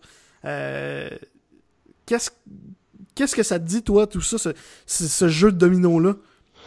Ben écoute, euh, honnêtement, moi, euh, pour ce qui est des carrières, je suis plus ou moins sur. Ben, en fait, je moi là, je vais, je, vais te rappeler euh, peut-être une époque où je me faisais beaucoup, je faisais beaucoup rire de moi l'année passée parce que euh, avec, avec, je avec sais de quoi tu vas parler parce que j'ai été coupable de ça. Ah ouais? avec, avec une gang d'amis, euh, que, que ben, notre groupe d'amis en fait, on parlait des corps arrière euh, disponibles pour le prochain euh, pour le prochain repêchage. En fait, le repêchage de 2018 dans la NFL. Il y avait Baker Mayfield, Josh Rosen, Josh Allen et euh, Sam Darnold. Et moi, j'étais probablement le seul. Pas probablement, t'étais sans aucun doute le seul et unique et j'étais le seul dans tout, le, dans tout le groupe à dire que moi, personnellement, autant que Josh Rosen était un, un carrière, qui, qui avait une belle motion, qui avait une belle, euh, qui, qui, qui était bien, euh, qui, était vraiment là parfait techniquement, pis ça. Moi, je tripais pas sur ce gars-là. Au point où je l'avais placé dans mon mock draft, dans, dans mon mock draft des, des corps arrière qui allaient sortir, tout ça j'avais placé Josh Allen avant Josh Rosen. Oui. Et honnêtement. Tu l'as su, hein? T'as reçu des mémos pas mal. et honnêtement, je l'ai su tellement longtemps. Mais après une saison. On t'en parle plus, hein? Euh, c'est bizarre, j'en entends moins parler. je, dois t'avouer que Josh Allen m'a fait ravaler plusieurs paroles que j'ai faites sur lui. Euh, puis que Josh Rosen aussi, euh, mais complètement différemment. Mais le, le problème, la, la, la, différence, tu sais, Rosen là, c'est un peu, c'est un peu ça aussi euh, qui, qui, qui, qui, joue contre lui, c'est que du côté de UCLA, il jouait avec une, il jouait, c'est un corps de pochette, puis il jouait dans une bonne pochette. Mais le problème là, c'est souvent ça avec les carrières de première année qui arrivent dans la NFL, c'est que il arrive d'un système où tout va bien, tout c'est ça, puis après il passe à un système de la NFL où c'est plus compliqué, puis euh, il, il, se ramasse dans une place où euh, sont, sont juste pas capables de, de, de jouer parce qu'ils sont comme eh, mon dieu il y a tombé de la pression partout c'est quoi ouais puis surtout que Rosen il a l'air d'un cure-pipe ben c'est ça il est tout petit puis en plus il s'aide pas ses épaulettes on dirait des feuilles de papier là c'est ça exact puis à la différence puis c'est ça un peu tu sais que, que, que, j'ai constaté euh, puis que c'était c'est que Josh Rosen lui là à, à Wyoming l'année passée là sa O-line, là, et on s'excuse à tous les joueurs de O-line qui m'écoutent, je sais même pas s'il y en a un qui parle en français, mais la O-line à Wyoming dans la dernière année de Josh, euh, Josh Allen, c'était de la merde. oh! Écoute, je pense, je sais même pas s'il y en a un qui jouait. Pour vrai, genre, c'était de la merde, là. Tu sais, le gars, là, on, parle, on parlait souvent qu'il manquait de précision. Oui, ok, il y a un problème de précision du côté de, de Josh Allen, mais je pense que ça, oui. ça peut se régler, mais ça peut se régler. Puis je disais que ça pouvait se régler principalement parce que Josh Allen, le, problème, c'est qu'il y avait un, un, jeu de pied de marde parce qu'il était tout le temps pressé. Il était tout le temps pogné à courir parce que pourquoi? T'avais cinq jambonneaux en avant de lui qui étaient pas capables de bloquer un joueur. Non, pour vrai, c'était de la merde, là. tu sais, je pense, tu sais, j'avais vu un peu l'année d'avant pour avoir euh, scouté Trubisky, euh, de, de Sean Watson et tout ça. Tu sais, je veux dire, les gars avaient à peu près le même problème aussi. Sais, je veux dire, un gars comme Trubisky, euh, sa O-line du côté de North Carolina, il donnait pas beaucoup euh, de jeu, faisant en sorte qu'il fallait beaucoup euh, qui, qui, se déplace, puis qu'après ça, il puisse faire une passe. Du côté de Sean Watson, c'est un peu moins le même problème, mais Pat Mahomes, Pat Mahomes, c'était la même affaire. Pat Mahomes, là, écoute, il était euh, du côté de Texas, Texas Tech, là, il y avait une bonne O-line, mais euh, pas aussi mauvaise qu'à Wyoming. mais je veux dire, je veux dire, il fallait quand même qu'il se déplace. Fait que tu sais, Mahomes et Trubisky étaient pas mal dans le même moule euh, en termes de en termes de protection. Fait que tu sais, quand t'es habitué de te faire presser pendant 4 ans ou bien pendant 2 ans, t'arrives dans la NFL, des gars, bah, been there, done that, alors que Josh Rosen avait aucunement cette expérience-là. Puis c'est probablement ça qui a, qui a fait en sorte que ça a joué dans, ça a joué dans la balance. Mais euh, honnêtement, je sais pas quel équipe. On parle des peut-être des Broncos qui pourraient être intéressés, mais les Broncos ont déjà deux corps arrière, fait que je sais pas. Tu sais, moi je pense que les Broncos vont peut-être plus dépenser, euh, euh, jeter leur dévolu sur un choix de première ronde d'ici les deux prochaines années. Euh, on sait que Trevor Lawrence s'en vient, puis lui, lui il va être bon en tal. Mais, mais tu sais je sais pas qui pourrait jeter son dévolu sur John. Tu sais, les Redskins peut-être, mais là encore là avec Tannehill, je sais pas. Euh, mais euh, non, je sais pas. Honnêtement, j'en ai aucune idée qui pourrait avoir euh, Josh Rosen dans son équipe. Nick Foles avec les Jags, honnêtement, c'est une question de. C'est une question de temps, là. C'est pas si, c'est quand, là. Non, non, mais tu sais, je parle, je parle, c'était, c'était assez définitif que ça allait être là, qu'il allait se ramasser, puis que Daddy's gonna get paid. Là. Ouais. C'est, c'était, c'était vraiment pour une question d'argent. Puis Blake Bortles euh, sera un très bon backup dans la NFL l'année prochaine. c'est, pas. Je suis même pas sûr qu'il va l'être, c'est ça le pire. Ah. Euh, non, il y a deux ligues professionnelles. Ouais, c'est ça. Il y a deux, il y en a deux. Il y en, ben techniquement, il y en a deux, il va en avoir trois bientôt. Ouais, exact. Puis je pense que les Alouettes se cherchent encore arrière, ça se peut. Oui, c'est. Ah, euh, ça, on va en parler un petit peu plus tard. euh, Antonio Brown, il y a encore eu des nouvelles ce matin. On fait du direct aujourd'hui. Euh, des nouvelles qui sont sorties ce matin. Euh, il y aurait trois équipes dans la course en ce moment et les Steelers devraient être capables de l'échanger parce qu'il y a une date limite très importante du côté des Steelers. Euh, le 17 mars, Brown va, euh, il, a, il est supposé recevoir un bonus de 2,5 millions de dollars. Et évidemment, les Steelers veulent pas payer ça, ce qui est très très logique, très normal. Euh, en fin de semaine, on lui aurait même demandé euh, de d'accepter de repousser la date de ce paiement-là pour leur donner plus de temps, puis il a refusé. Donc on n'a pas le choix du côté des Steelers de l'échanger avant le 17 mars, sinon faut le payer. Euh, il y aurait trois, euh, trois équipes de, le plus dans la course en ce moment, selon Ian Rappaport, qui est probablement le meilleur euh, journaliste de la, pour ce qui est de, de ce genre de nouvelles-là du côté de la NFL. Mhm. donc les trois équipes, les Cards de l'Arizona, dont on vient de parler, mhm. avec Kyler Murray, ça pourrait faire peut-être un très beau duo selon ce qui, ce qui va se retrouver, selon comment ça va virer. Les Raiders d'Oakland, que ça je comprends pas vraiment parce que je trouve qu'ils ont vraiment beaucoup d'autres problèmes avant ça. Euh, Puis que ça pourrait être problématique parce qu'ils ont tellement de problèmes ailleurs que ça va coûter tellement cher qu'ils vont juste empirer leurs problèmes et les Broncos de Denver. Et ça, je veux pas ça parce que je suis fan des Chiefs. Et en plus, en plus, dans notre groupe de quatre amis proches, on a deux qui sont fans des Broncos, puis je veux pas en entendre parler. Ouais. Ben écoute, puis euh, moi, puis pour ajouter à ça, tu, tu parles de ça, même qu'au début, c'était préliminaire là, mais euh, il y avait même des rumeurs qu'il l'envoyait avec les Bears, euh, Antonio Brown, puis du moment où j'ai vu ça, j'ai fait What? Oublie ça. genre, jamais pas Oublie ça, je dis jamais. Euh, ben, j'ai trois, euh, les trois équipes que tu m'as nommées, euh, euh, c'est drôle parce que il y a trois raisons, euh, honnêtement, je pense. Je pense que John Elway essaie de recréer la fameuse chimie qu'il y avait avec euh, avec Peyton Manning, mais qui ramasse toutes les pièces possibles de. Tu sais là, John Elway là, c'est un gars là qui a une vieille Transam là, là. puis là il cherche des pièces là, là. Ça vient de Transam à marcher comme jamais, mais là elle roule plus. Puis là ben visiblement là, la seule affaire qu'il veut là, là c'est d'arriver puis ah ouais je vais on va mettre un turbo dedans, là, pis elle va bien aller. Ouais, non. je veux dire... Ça va être le titre du podcast, ça, vieille transam.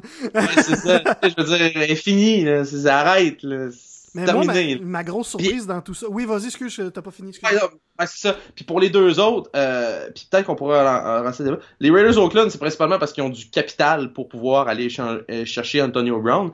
Puis du côté des euh, Cars de l'Arizona qui seraient intéressés, ça, c'est quelque chose qu'on n'a peut-être pas mentionné, mais est-ce que euh, est-ce que Josh Rosen pourrait être impliqué dans la transaction et on irait chercher un possible remplaçant à Ben Roethlisberger? C'est vrai que ça se pourrait. Tu sais, je veux dire, je pas, dis pas que je l'échange un pour un avec Antonio Brown, là, je, je, aucunement, là, je pense qu'il va avoir des choix impliqués et tout ça, mais je veux dire, c'est un corps arrière, jeune, Ben Roethlisberger il, il y a un certain caractère aussi. Euh, écoute, euh, ce serait pas trop. Euh, non, moi je pense que ça pourrait être peut-être une, possibilité. C'est vrai. c'est surtout si on sait que Kyler Murray euh, va fort probablement. Tu on, on, regarde ça vite de même. Si Kyler Murray est, le premier choix au total des Cardinals, puis qu'ils ont jusqu'au 17 mars, ben en échangeant Josh Rosen, ça, même si on c'est officieux, là, ça devient pas mal officiel. Fait que tu sais, non, mais je pense que ça pourrait être une possibilité. Mais, euh, l'attaque serait complètement changée. Là, tu te ramasses avec Kyler Murray, qui est un, au minimum un athlète incroyable parce que déjà il a été repêché en première ronde de deux va avoir été repêché en première ronde de deux sports professionnels. Euh, il a été un choix de première ronde des Aces d'Oakland au baseball euh, l'année passée. Euh, tu vas avoir Antonio Brown qui est probablement le meilleur receveur de passe de la ligue en ce moment ou à peu près puis David Johnson qui reste un excellent porteur de ballon et qui a déjà été un des meilleurs dans oui effectivement euh, puis à ce que je sache, Larry Fitzgerald veut jouer encore une autre saison. Qui euh, c'est pas ce que c'était, c'est sûr, mais il reste encore très fiable parce que son atout numéro un, c'est ses mains. Euh, mm-hmm. il, est, pas que tu lances un ballon vers euh, Larry Fitzgerald, il va l'attraper, c'est presque sûr et certain. Ben, c'est comme si c'était du velcro là. Ouais, ben à Donald Cook, t'as un Antonio Brown, je peux très bien vivre avec un Larry Fitzgerald qui est receveur numéro 2. Absolument, absolument. Ben, en fait, euh, pour avoir eu Larry Fitzgerald une bonne partie de, de, la saison dans mon équipe de fantasy football, il était déjà ça, deuxième receveur chez les Cards. Quasiment. Ben, il y avait les stats de, en tout cas. Fait que, tu su. mais, mais honnêtement, ah, c'est ça. Mais je pense, les Cards, si on, si les, si les, euh, les Steelers sont intéressés à aller chercher un, un corps arrière, ça pourrait être une possibilité. Ça pourrait être très bien une possibilité. Mm-hmm. Oui. Euh, puis on va finir. Euh, euh, dans le football, là, on a appris que Todd Gurley, ben, on a compris pourquoi il n'avait pas été super euh, exceptionnel pendant les éliminatoires l'année passée. Euh, ben, en fait, la saison qui vient de se terminer, il serait aux prises avec de l'arthrite à son genou. Il a été opéré à ce genou-là en 2014. Puis là, là, il est rendu avec de l'arthrite, donc ça va pas très bien. Ça, là, honnêtement, là, ça, le, le, le fameux Todd Gurley qu'on a vu dans les dernières années, là, c'est peut-être c'est peut-être terminé. Ouais, c'est ça hein. C'est ce que je me disais aussi, c'est probablement la fin. C'est probablement c'est probablement terminé. Euh, écoute, je, me je pense que c'est Will Blackman qui travaille pour le NFL Network euh, qui a fait une vidéo quand on a appris justement qu'il y avait de l'arthrite euh, du côté de Todd Gurley et c'est ça qu'il disait, il dit j'ai dû prendre ma retraite à cause de ça. J'ai dû prendre j'ai dû prendre ma retraite à cause de ça. Euh, après mes contrats, j'ai plus été capable de signer rien sans que ah oh, ouais, il y ait de la retraite tout ça. Fait non, moi c'est je pense que je pense qu'on a vu de Todd Gurley dans les dernières euh, dans les dernières années, ben dans les dernières semaines de la de la saison je pense que c'est possiblement le Todd Gurley qu'on va avoir euh, qu'on va avoir dans, dans les prochaines années. C'est pas nécessairement une bonne nouvelle pour la NFL. Non, effectivement. Puis euh, en terminant, ça va très bien euh, pour Johnny Manziel et son couple parce que premièrement, lui, il s'est fait sacrer dehors par la LCF, littéralement banni là. On va ah s'entendre là-dessus. On sait pas exactement ce qui s'est passé. Il y a eu des rapports que il y a il voulait aller dans la AAF ou dans la XFL. Euh, ce que moi je trouve ça bizarre, c'est vraiment la seule raison. Euh, je trouve que c'est pas suffisant pour bannir un joueur juste qu'il ait le goût de retourner chez eux. Mhm. Euh, ça, j'ai trouvé ça bizarre parce que c'est vraiment ça ce qui s'est passé. Là. les Alouettes l'ont libéré, puis ils ont rajouté dans, à la fin du communiqué de presse. En fait, c'est que la LCF a a, obligé les Alouettes ça, à ben, C'est ça que je m'en allais dire, c'est qu'ils l'ont ils l'ont libéré, puis à la fin du communiqué de presse, il était écrit que c'était euh, une demande faite par la Ligue canadienne, puis que la Ligue canadienne avait ajouté qu'il allait refuser toutes les demandes euh, de, des autres équipes de la Ligue pour le signer. Donc, il, il est pas banni, mais il est banni. Euh, c'est vraiment ça qui est arrivé. moi, mon impression, c'est qu'il s'est passé autre chose. Là. Il, il y a eu beaucoup de jours de congé de pratique pendant la saison passée. Il y a beaucoup d'histoires qui, qui étaient malades. Euh, je commence à penser, moi, qu'il il, a tout simplement fait un, euh, une recherche. Tout simplement. C'est vraiment mon impression. Mais que pour par respect pour l'humain, euh, la Ligue canadienne puis les Alouettes ont décidé de pas le dire, qu'il a fait une rechute, puis juste le laisser dealer avec ça de son côté. Euh, Puis si c'est réellement le cas, euh, c'est plate. C'est vraiment plate de le voir, hein, Mhm. de voir un, un gars comme ça qui travaille très fort pour se retenir, puis pour se contrôler, puis qui il en est tout simplement pas capable. Mhm. Mais ouais, non, je, je- je suis d'accord. Je suis totalement d'accord avec toi. J'ai- rien à rajouter, honnêtement, parce que. Puis pourquoi ça va aussi ça. mal Pourquoi ça va aussi mal pour le couple? C'est que la femme, en, en fait, ça va très bien pour sa femme. Euh, apparemment que c'est une recordman, une record woman de, de marathon là. Euh, Ben oui. euh, écoute, elle a fait, un- elle a participé à un marathon en Californie euh, le 16 février. Euh, son, sa première moitié de marathon, tout s'est très bien passé. Euh, donc euh, des statistiques normales. On parle d'un d'un pace d'à peu près 14 minutes par mille. Euh, donc euh, qui est un en fait un, un- une moyenne assez correcte là, de, de parcours de distance. Euh, sauf que la deuxième moitié de son marathon, elle l'aurait couru euh, 6,7 000 en 26 minutes et 54 secondes. Et ça, il n'y a jamais eu aucun humain sur la Terre qui a déjà fait ça. Ça ferait d'elle qu'elle aurait couru à 4 minutes par mille. Et le record du monde chez les femmes pour euh, 6 minutes, euh, pour euh, sur 6 000 en fait, c'est 4 minutes 42 par mille. Euh, puis je pense que le, le record chez les hommes, c'est aussi 4 minutes quelques. Là. C'est, euh, elle aurait battu non seulement le record du monde chez les femmes, mais chez les hommes aussi. Euh, évidemment, tu sais... Euh, Une ma- panthère. Ouais, TSC Manzel de son nom. Euh, c'est une femme en forme, là, on le sait, là, on l'a vu ses photos sur Instagram. Euh, mais de là à dire que c'est une record woman du marathon, j'ai bien la misère à croire. Fait que là, ça, va très bien pour le couple parce qu'il y en a un euh, qui a plus de job, puis il y en a une qui est en, s'est fait pogner d'avoir vol- d'avoir triché à un marathon. Ça va super bien. Tout, tout va bien dans la famille Oui. Manzel. Oui, vraiment. Euh, on va euh, parler rapidement de Bryce Harper parce qu'on n'en a pas glissé un mot dans. Cha-ching! Euh, effectivement, mais non seulement Cha-Ching, mais à sa première, euh, tu sais, c'est super. là, C'est quoi, c'est 300 millions euh, sur je sais sur 15 ans. 300 330 330, oui, sur 15, Sur sur 13 13 ans. ans. Ça va, euh, ça va très bien. Euh, sauf que à sa première conférence de presse, il a dit qu'il voulait ramener un titre à DC, à Washington DC, Ouais. au lieu Mais- de mais- mais ça- Philadelphie.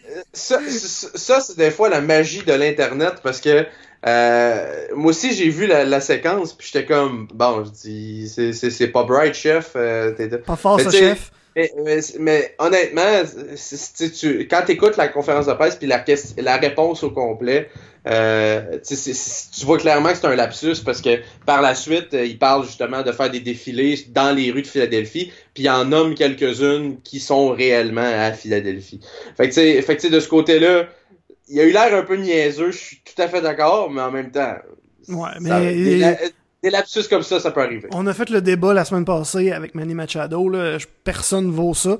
Euh, Ben, personne on, vaut on peut, on- 30 millions par saison. Ça, je suis encore là-dessus, anytime. Mais 13 ans à 330 millions pour Bryce Harper, c'est aux alentours de 25. ça reste trop. C'est juste trop. Oui, c'est trop, mais c'est un des, c'est quand même un des bons joueurs de la, de la, de la MLB. Tu vois, c'est ça le problème. c'est quand même un bon, un des bons joueurs. C'est pas, c'est pas le meilleur joueur au monde. C'est pas, il, il- il mérite pas ça.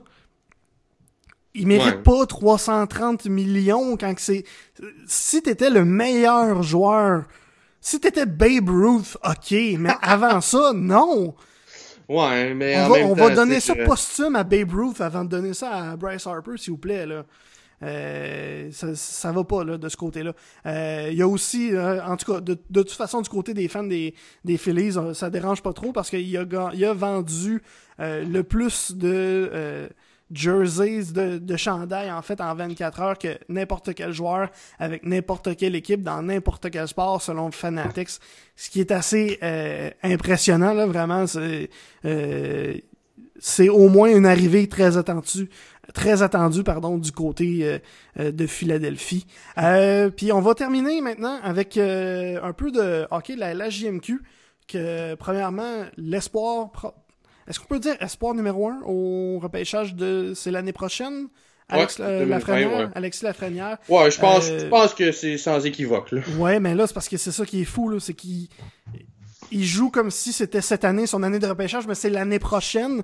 Il vient d'atteindre le cap des 100 points euh, avec l'Océanique de Rimouski. C'était tout simplement exceptionnel là, ce qu'il Mhm. ce qu'il fait. Euh, Alexis Lafrenière, donc c'est clairement un nom à retenir. Euh, dominant de A à Z. Mais une autre équipe qui est dominante de A à Z, c'est les Huskies. Ah, T'es. Husky. Ah ouais, Ouais. casse-nous les oreilles avec ça. Non, mais sérieusement, écoute, euh, euh, je suis pas du genre. Tu sais, les Huskies, je les trouvais bons. Je les trouvais vraiment, vraiment bons. Euh, Puis tu sais, je, veux dire, bon, ok, c'est-tu juste moi qui est biased un peu? Mais là, au fait que la saison avançait, je trouvais que, tu sais, vraiment là, euh, tu sais, euh, que la, la, la, les, les choses allaient bien. Mais en fin de semaine, ça m'a vraiment convaincu que cette équipe-là, à moins d'une débâcle totale, s'en va à Coupe Memorial, même pas proche. Ben, c'est Je- eux ou c'est les voltigeurs de Drummondville. C'est un Ben, ou c'est l'autre. ce que- C'est ce que je pensais aussi, mais écoute bien ça. En fin de semaine, les Huskies euh, qui sont sur une qui étaient sur une séquence de euh, 22 victoires de suite affrontaient les Mooseheads d'Halifax qui vont être à la Coupe Memorial parce qu'ils l'accueillent, qui sont troisième au classement général, et euh, les Voltigeurs de Drummondville qui sont deuxième au classement général. Bon, ok, il n'y avait pas Maxime Comtois parce qu'il était suspendu, mais quand même, l'équipe des Voltigeurs, malgré le fait qu'ils n'ont pas Maxime Comtois, est une très bonne équipe. Mais oui. Là, Je sais, je les ai vus la semaine passée face au rempart de Québec. Ça a été un viol de A à Z. Fait que regarde le match, commence à commence à, à regarder ça tout ça. Les Huskies ont joué ces deux matchs-là, ils ont gagné les deux, donc 24 victoires consécutives, vont jouer contre Shawinigan, qui est probablement qui est une des, équipes qui a le plus de difficultés dans la ligue cette année. Fait que vont probablement égaler le record pour le nombre de matchs consécutifs. Et après ça, pourront battre le record encore une fois contre les Voltigeurs de Drummondville vendredi euh, du côté du centre Marcel Dion de Drummondville. Mais c'est parce qu'en fin de semaine, justement, t'affrontes les deux équipes qui techniquement devraient te donner la meilleure les meilleures oppositions dans, dans ta ligue. là. Les Huskies ont battu ces deux équipes-là par un score combiné de 14 à 5. Ok, ça, j'avais manqué ça. Ils ont battu Drummondville 6 à 1, puis ils ont Ouais. battu par la suite 7, 7 à, pas 7 à, 8 à 4 les Mooseheads d'Halifax. Puis la game contre les Mooseheads, c'était, c'était un match complètement fou parce que les Mooseheads, euh, ap- après 10 minutes de jeu, menaient 3 à 1 dans ce game-là. Fait que fais le calcul vite de même, là, là. Dans les 50 minutes suivantes, là, là, ça a été une run de 7 à 1 pour les Huskies. c'est ridicule.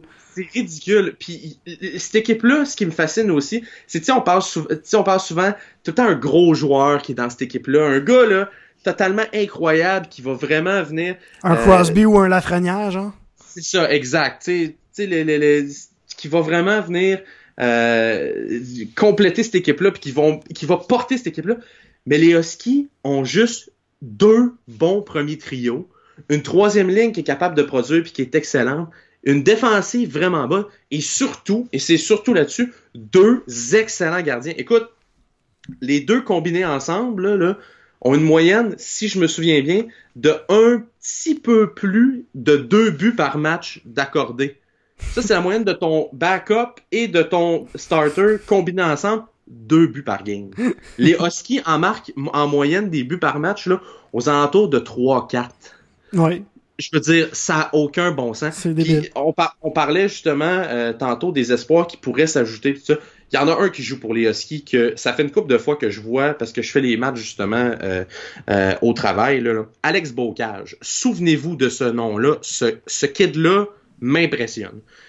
Il est classé aux alentours de la euh, il est 68e sur la liste de euh, sur la liste euh, de, de la Ligue nationale présentement en Amérique du Nord, ce qui le placerait aux alentours de la troisième, peut-être à la cinquième ronde s'il descend.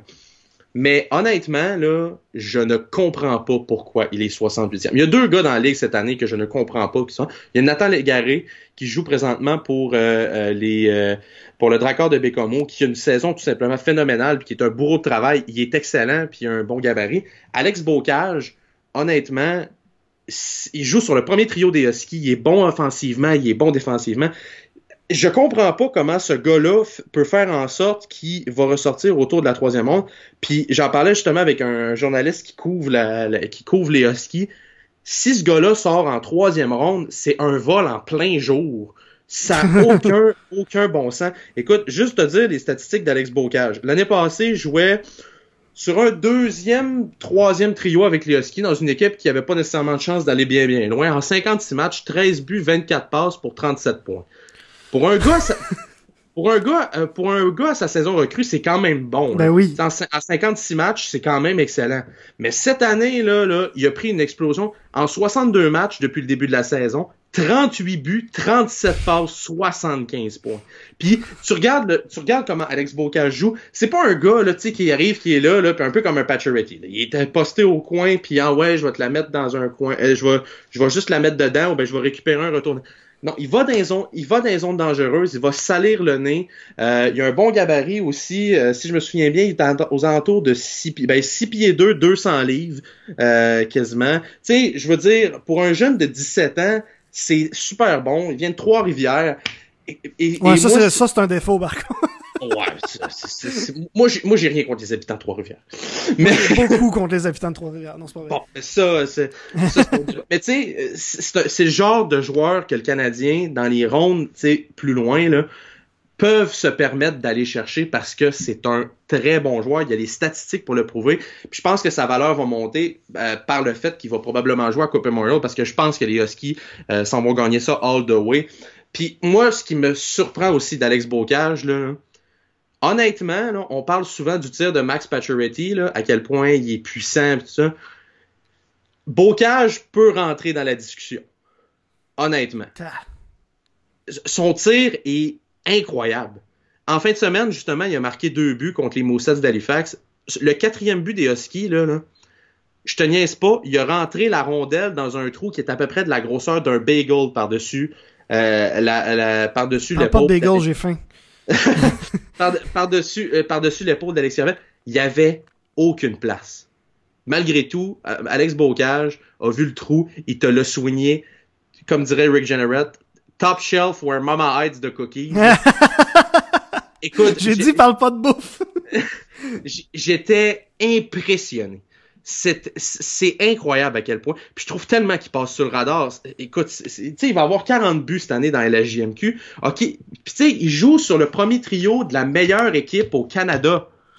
Oui. Comment ce gars-là peut être classé troisième ronde quand son entraîneur, parmi tous les gars qui dans son... Tu sais, il y a Joel Teasdale dans son équipe qui est un choix du... qui est un espoir du Canadien, qui est probablement un des meilleurs joueurs, mais il joue après Alex Bogage. Mais oh, faut, là, la, dernière liste, en fait, des espoirs, euh, la plus récente, à date quand même d'un petit bout de temps, ça se peut-tu?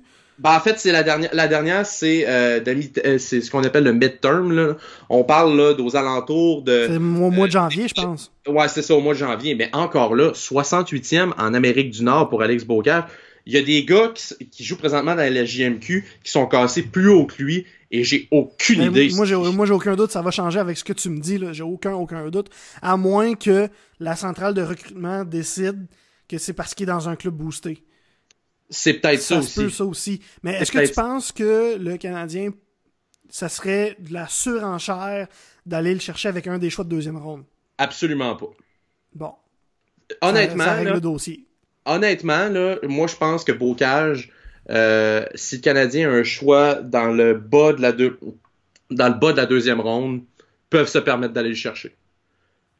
Puis pas stressé par tout. Là. dans le bas de la deuxième ronde. Dans le bas de la deuxième ronde. Sais, genre, dans la première partie de la deuxième ronde, peut-être pas, c'est peut-être haut, mais encore là, un gars comme Romanov, euh, était classé vraiment bas par la centrale ben, de recrutement. En fait, les choix du Canadien en ce moment, c'est les choix, le sien et celui des Blue Jackets. Donc, ça va être des choix de milieu de ronde, d'après moi. Là. Milieu ah à, tu sais, 20. Pour un, beau, pour un beau cage, oui. oui. Ah, euh, pour un beau... Honnêtement, je suis vraiment surpris. C'est bizarre parce que c'est un choix de deuxième ronde aussi dans, dans. Euh, puis je me souviens encore quand les Huskies l'avaient repêché, euh, on avait dit lui c'est un joueur de premier plan, on est tellement content de l'avoir. Puis tu sais, c'est un peu là, le, le, j'appelle ça le syndrome de repêchage 2007 là. Euh, il y avait un texte de, de, de, Gaston Terrien qui était sorti après le repêchage de 2007. Puis c'était donc drôle parce que Gaston arrive et dit C'est pas normal que le Canadien, après le repêchage de 2007, après avoir repêché Ryan McDonough et Max Pacioretty, le choix avec lequel ils sont contents, c'est Piqué Souban. Ça tu sais, je veux dire, il y a plein de monde, le monde était comme, c'est vrai que ça n'a pas rapport, tu sais, Piqué Souban. avec le recul, qui avait, euh, qui avait raison, là? Il y a une raison pourquoi il y en a un qui travaille dans un média puis les autres sont encore dans la Ligue nationale. C'est ça. Puis tu sais, je l'adore Gaston, mais tu sais, c'est des choses qui arrivent. on peut pas savoir le développement d'un joueur ben avant. mais on, peut dire ce qu'on veut de, de Gaston Terrien, mais c'est sûr qu'il était pas, il était pas le gars le plus informé sur les espoirs. Euh, c'est sûr qu'il les connaissait, euh, c'est sûr et certain, là. ça c'est sûr.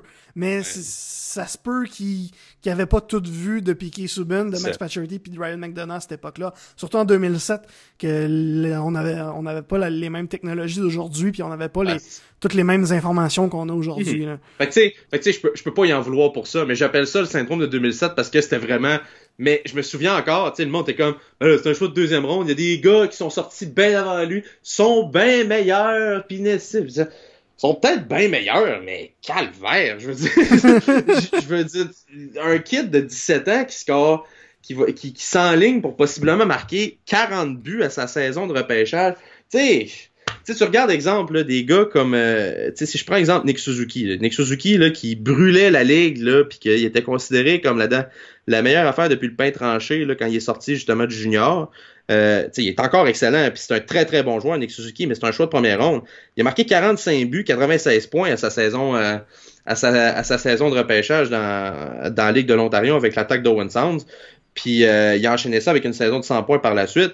Mais tu sais, je veux dire, les Huskies, tu sais, Bocage, moi je pense que peut-être qu'il va avoir une baisse de régime, mais je, je vois pas comment tu peux avoir une baisse de régime quand même là, présentement, euh, t'as des habiletés athlétiques qui sont vraiment bonnes. C'est un, un, peu ça mon point.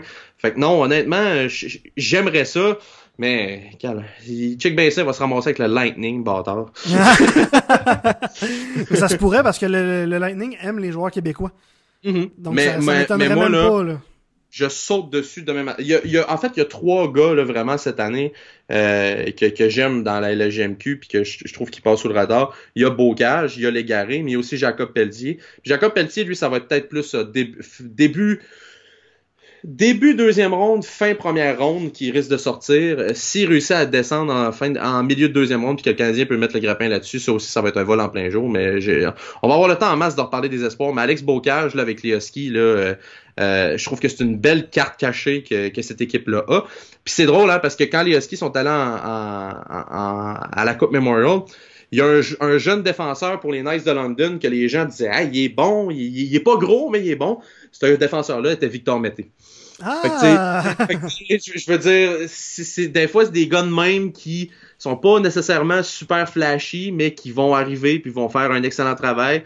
Dans les gros tournois comme ça, vont paraître un peu plus, puis garde, ça, mm. ça, va donner ce que ça va donner. Mais, Ce, qui, est fou là avec la, GMQ cette année, c'est à quel point on a les deux extrêmes. On a les Huskies avec 54 victoires en 62 matchs, ça, ça fait 8 défaites, dont une en euh, fusillade, zéro en prolongation, ce qui est aussi exceptionnel.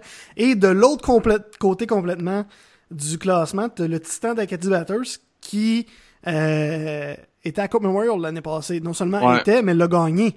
Ouais, ben ils ont, deux bannières au, plafond de leur, amphithéâtre, on peut pas les enlever. Ouais, mais ils ont soit en 62 matchs, ils ont 7 victoires. Ça va vraiment pas bien. T'as les Sea Dogs de Saint John aussi qui ont 12, 12 victoires en 62 matchs. Euh, Puis c'est ça. De, fait, euh, au top du classement, t'as les Huskies, 7, 7 défaites. T'as les Voltigeurs avec 11 défaites, plus 3 en temps supplémentaire. Puis de l'autre côté, les Sea Dogs avec 12, défaites, 12 victoires. Puis le Titan avec 7 victoires. Et boy, boy, ça, 7!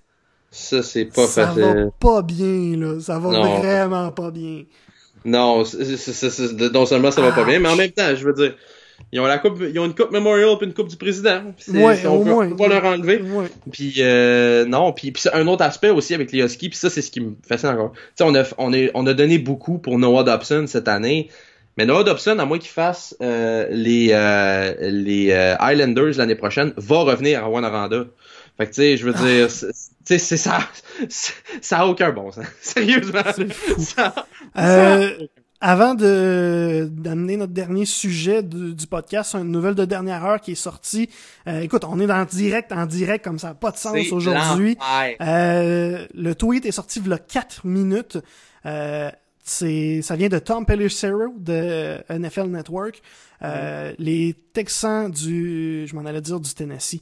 Les Texans de Houston ont décidé de placer le fameux franchise tag sur Jadavion Clowney, leur joueur de ligne défensive. Donc, il va être là au moins une, une saison de plus. Euh, j'ai j'ai hâte de voir comment ces, ces Texans-là vont ressembler parce que euh, il y avait de très bonnes choses l'année passée à Houston. Euh, donc ça pourrait être, il pourrait être les Colts de, de cette année en fait l'année prochaine. Donc, un c'est- club, un club sous-estimé. Oui, vraiment très sous-estimé. Puis là avec Jadavion Clowney pour au moins une autre saison, euh, ça pourrait regarder très très bien. Euh, là on va finir avec un sujet qui est euh, assez triste. Euh, on a appris Qui est très triste. ben oui, il est pas assez triste, c'est vraiment très très triste. On a appris le décès euh, de, du joueur de l'Armada de Blainville-Beaubriand, Alec Reed, euh, dans les dernières heures.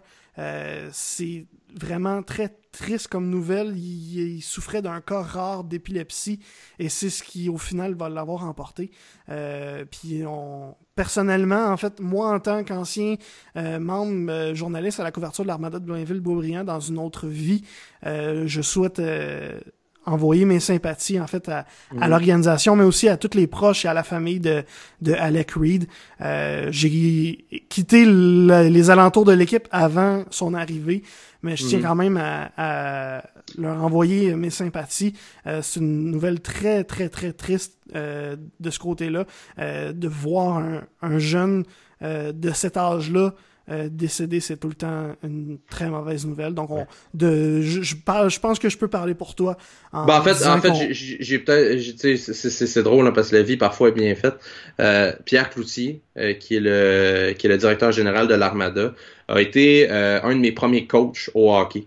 Bon. C'est c'est c'est c'est c'est- c'est- c'est une personne euh, Pierre euh, Pierre pour l'avoir connu, euh, c'est une personne que j'apprécie beaucoup. C'est une personne qui qui est qui, qui est tellement sympathique. Une, une- un- tu sais là, on parle souvent dans le monde du hockey des des tu sais des bons monsieur. Là.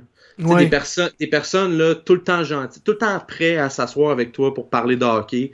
Euh, tout le temps, tu sais, Pierre, c'était comme ça. Pierre, c'est un gars super compétitif.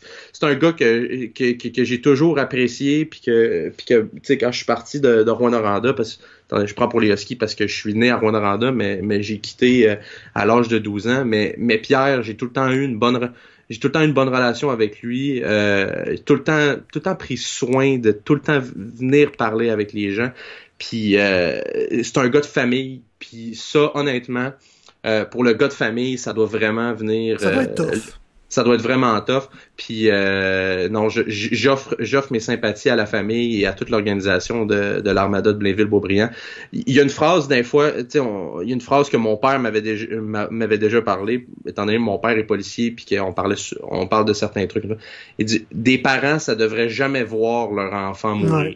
Ça devrait jamais avoir Ça- enterré son enfant, C'est ça. Tu sais, ça, c'est une phrase qu'à toutes les fois que je pense à ça, c'est tellement vrai. Tu sais, je veux dire, je veux dire, c'est pas supposé arriver ce genre d'affaires-là. puis Je trouve ça tellement triste. C'est c'est c'est c'est- c'est une maudite maladie, on va se le dire là. là, peu importe qu'est-ce que Ah, mais c'est. ça, c'est une maladie terrible, en plus, C'est euh, c'est ça, c'est ça. Fait que, fait honnêtement, euh, tout- toutes mes toutes mes pensées vont avec l'organisation de l'Armada de Blainville-Beaubriand ainsi que euh, à la famille d'Alec Reed une, une triste nouvelle qui est Vraiment, tombée. vraiment.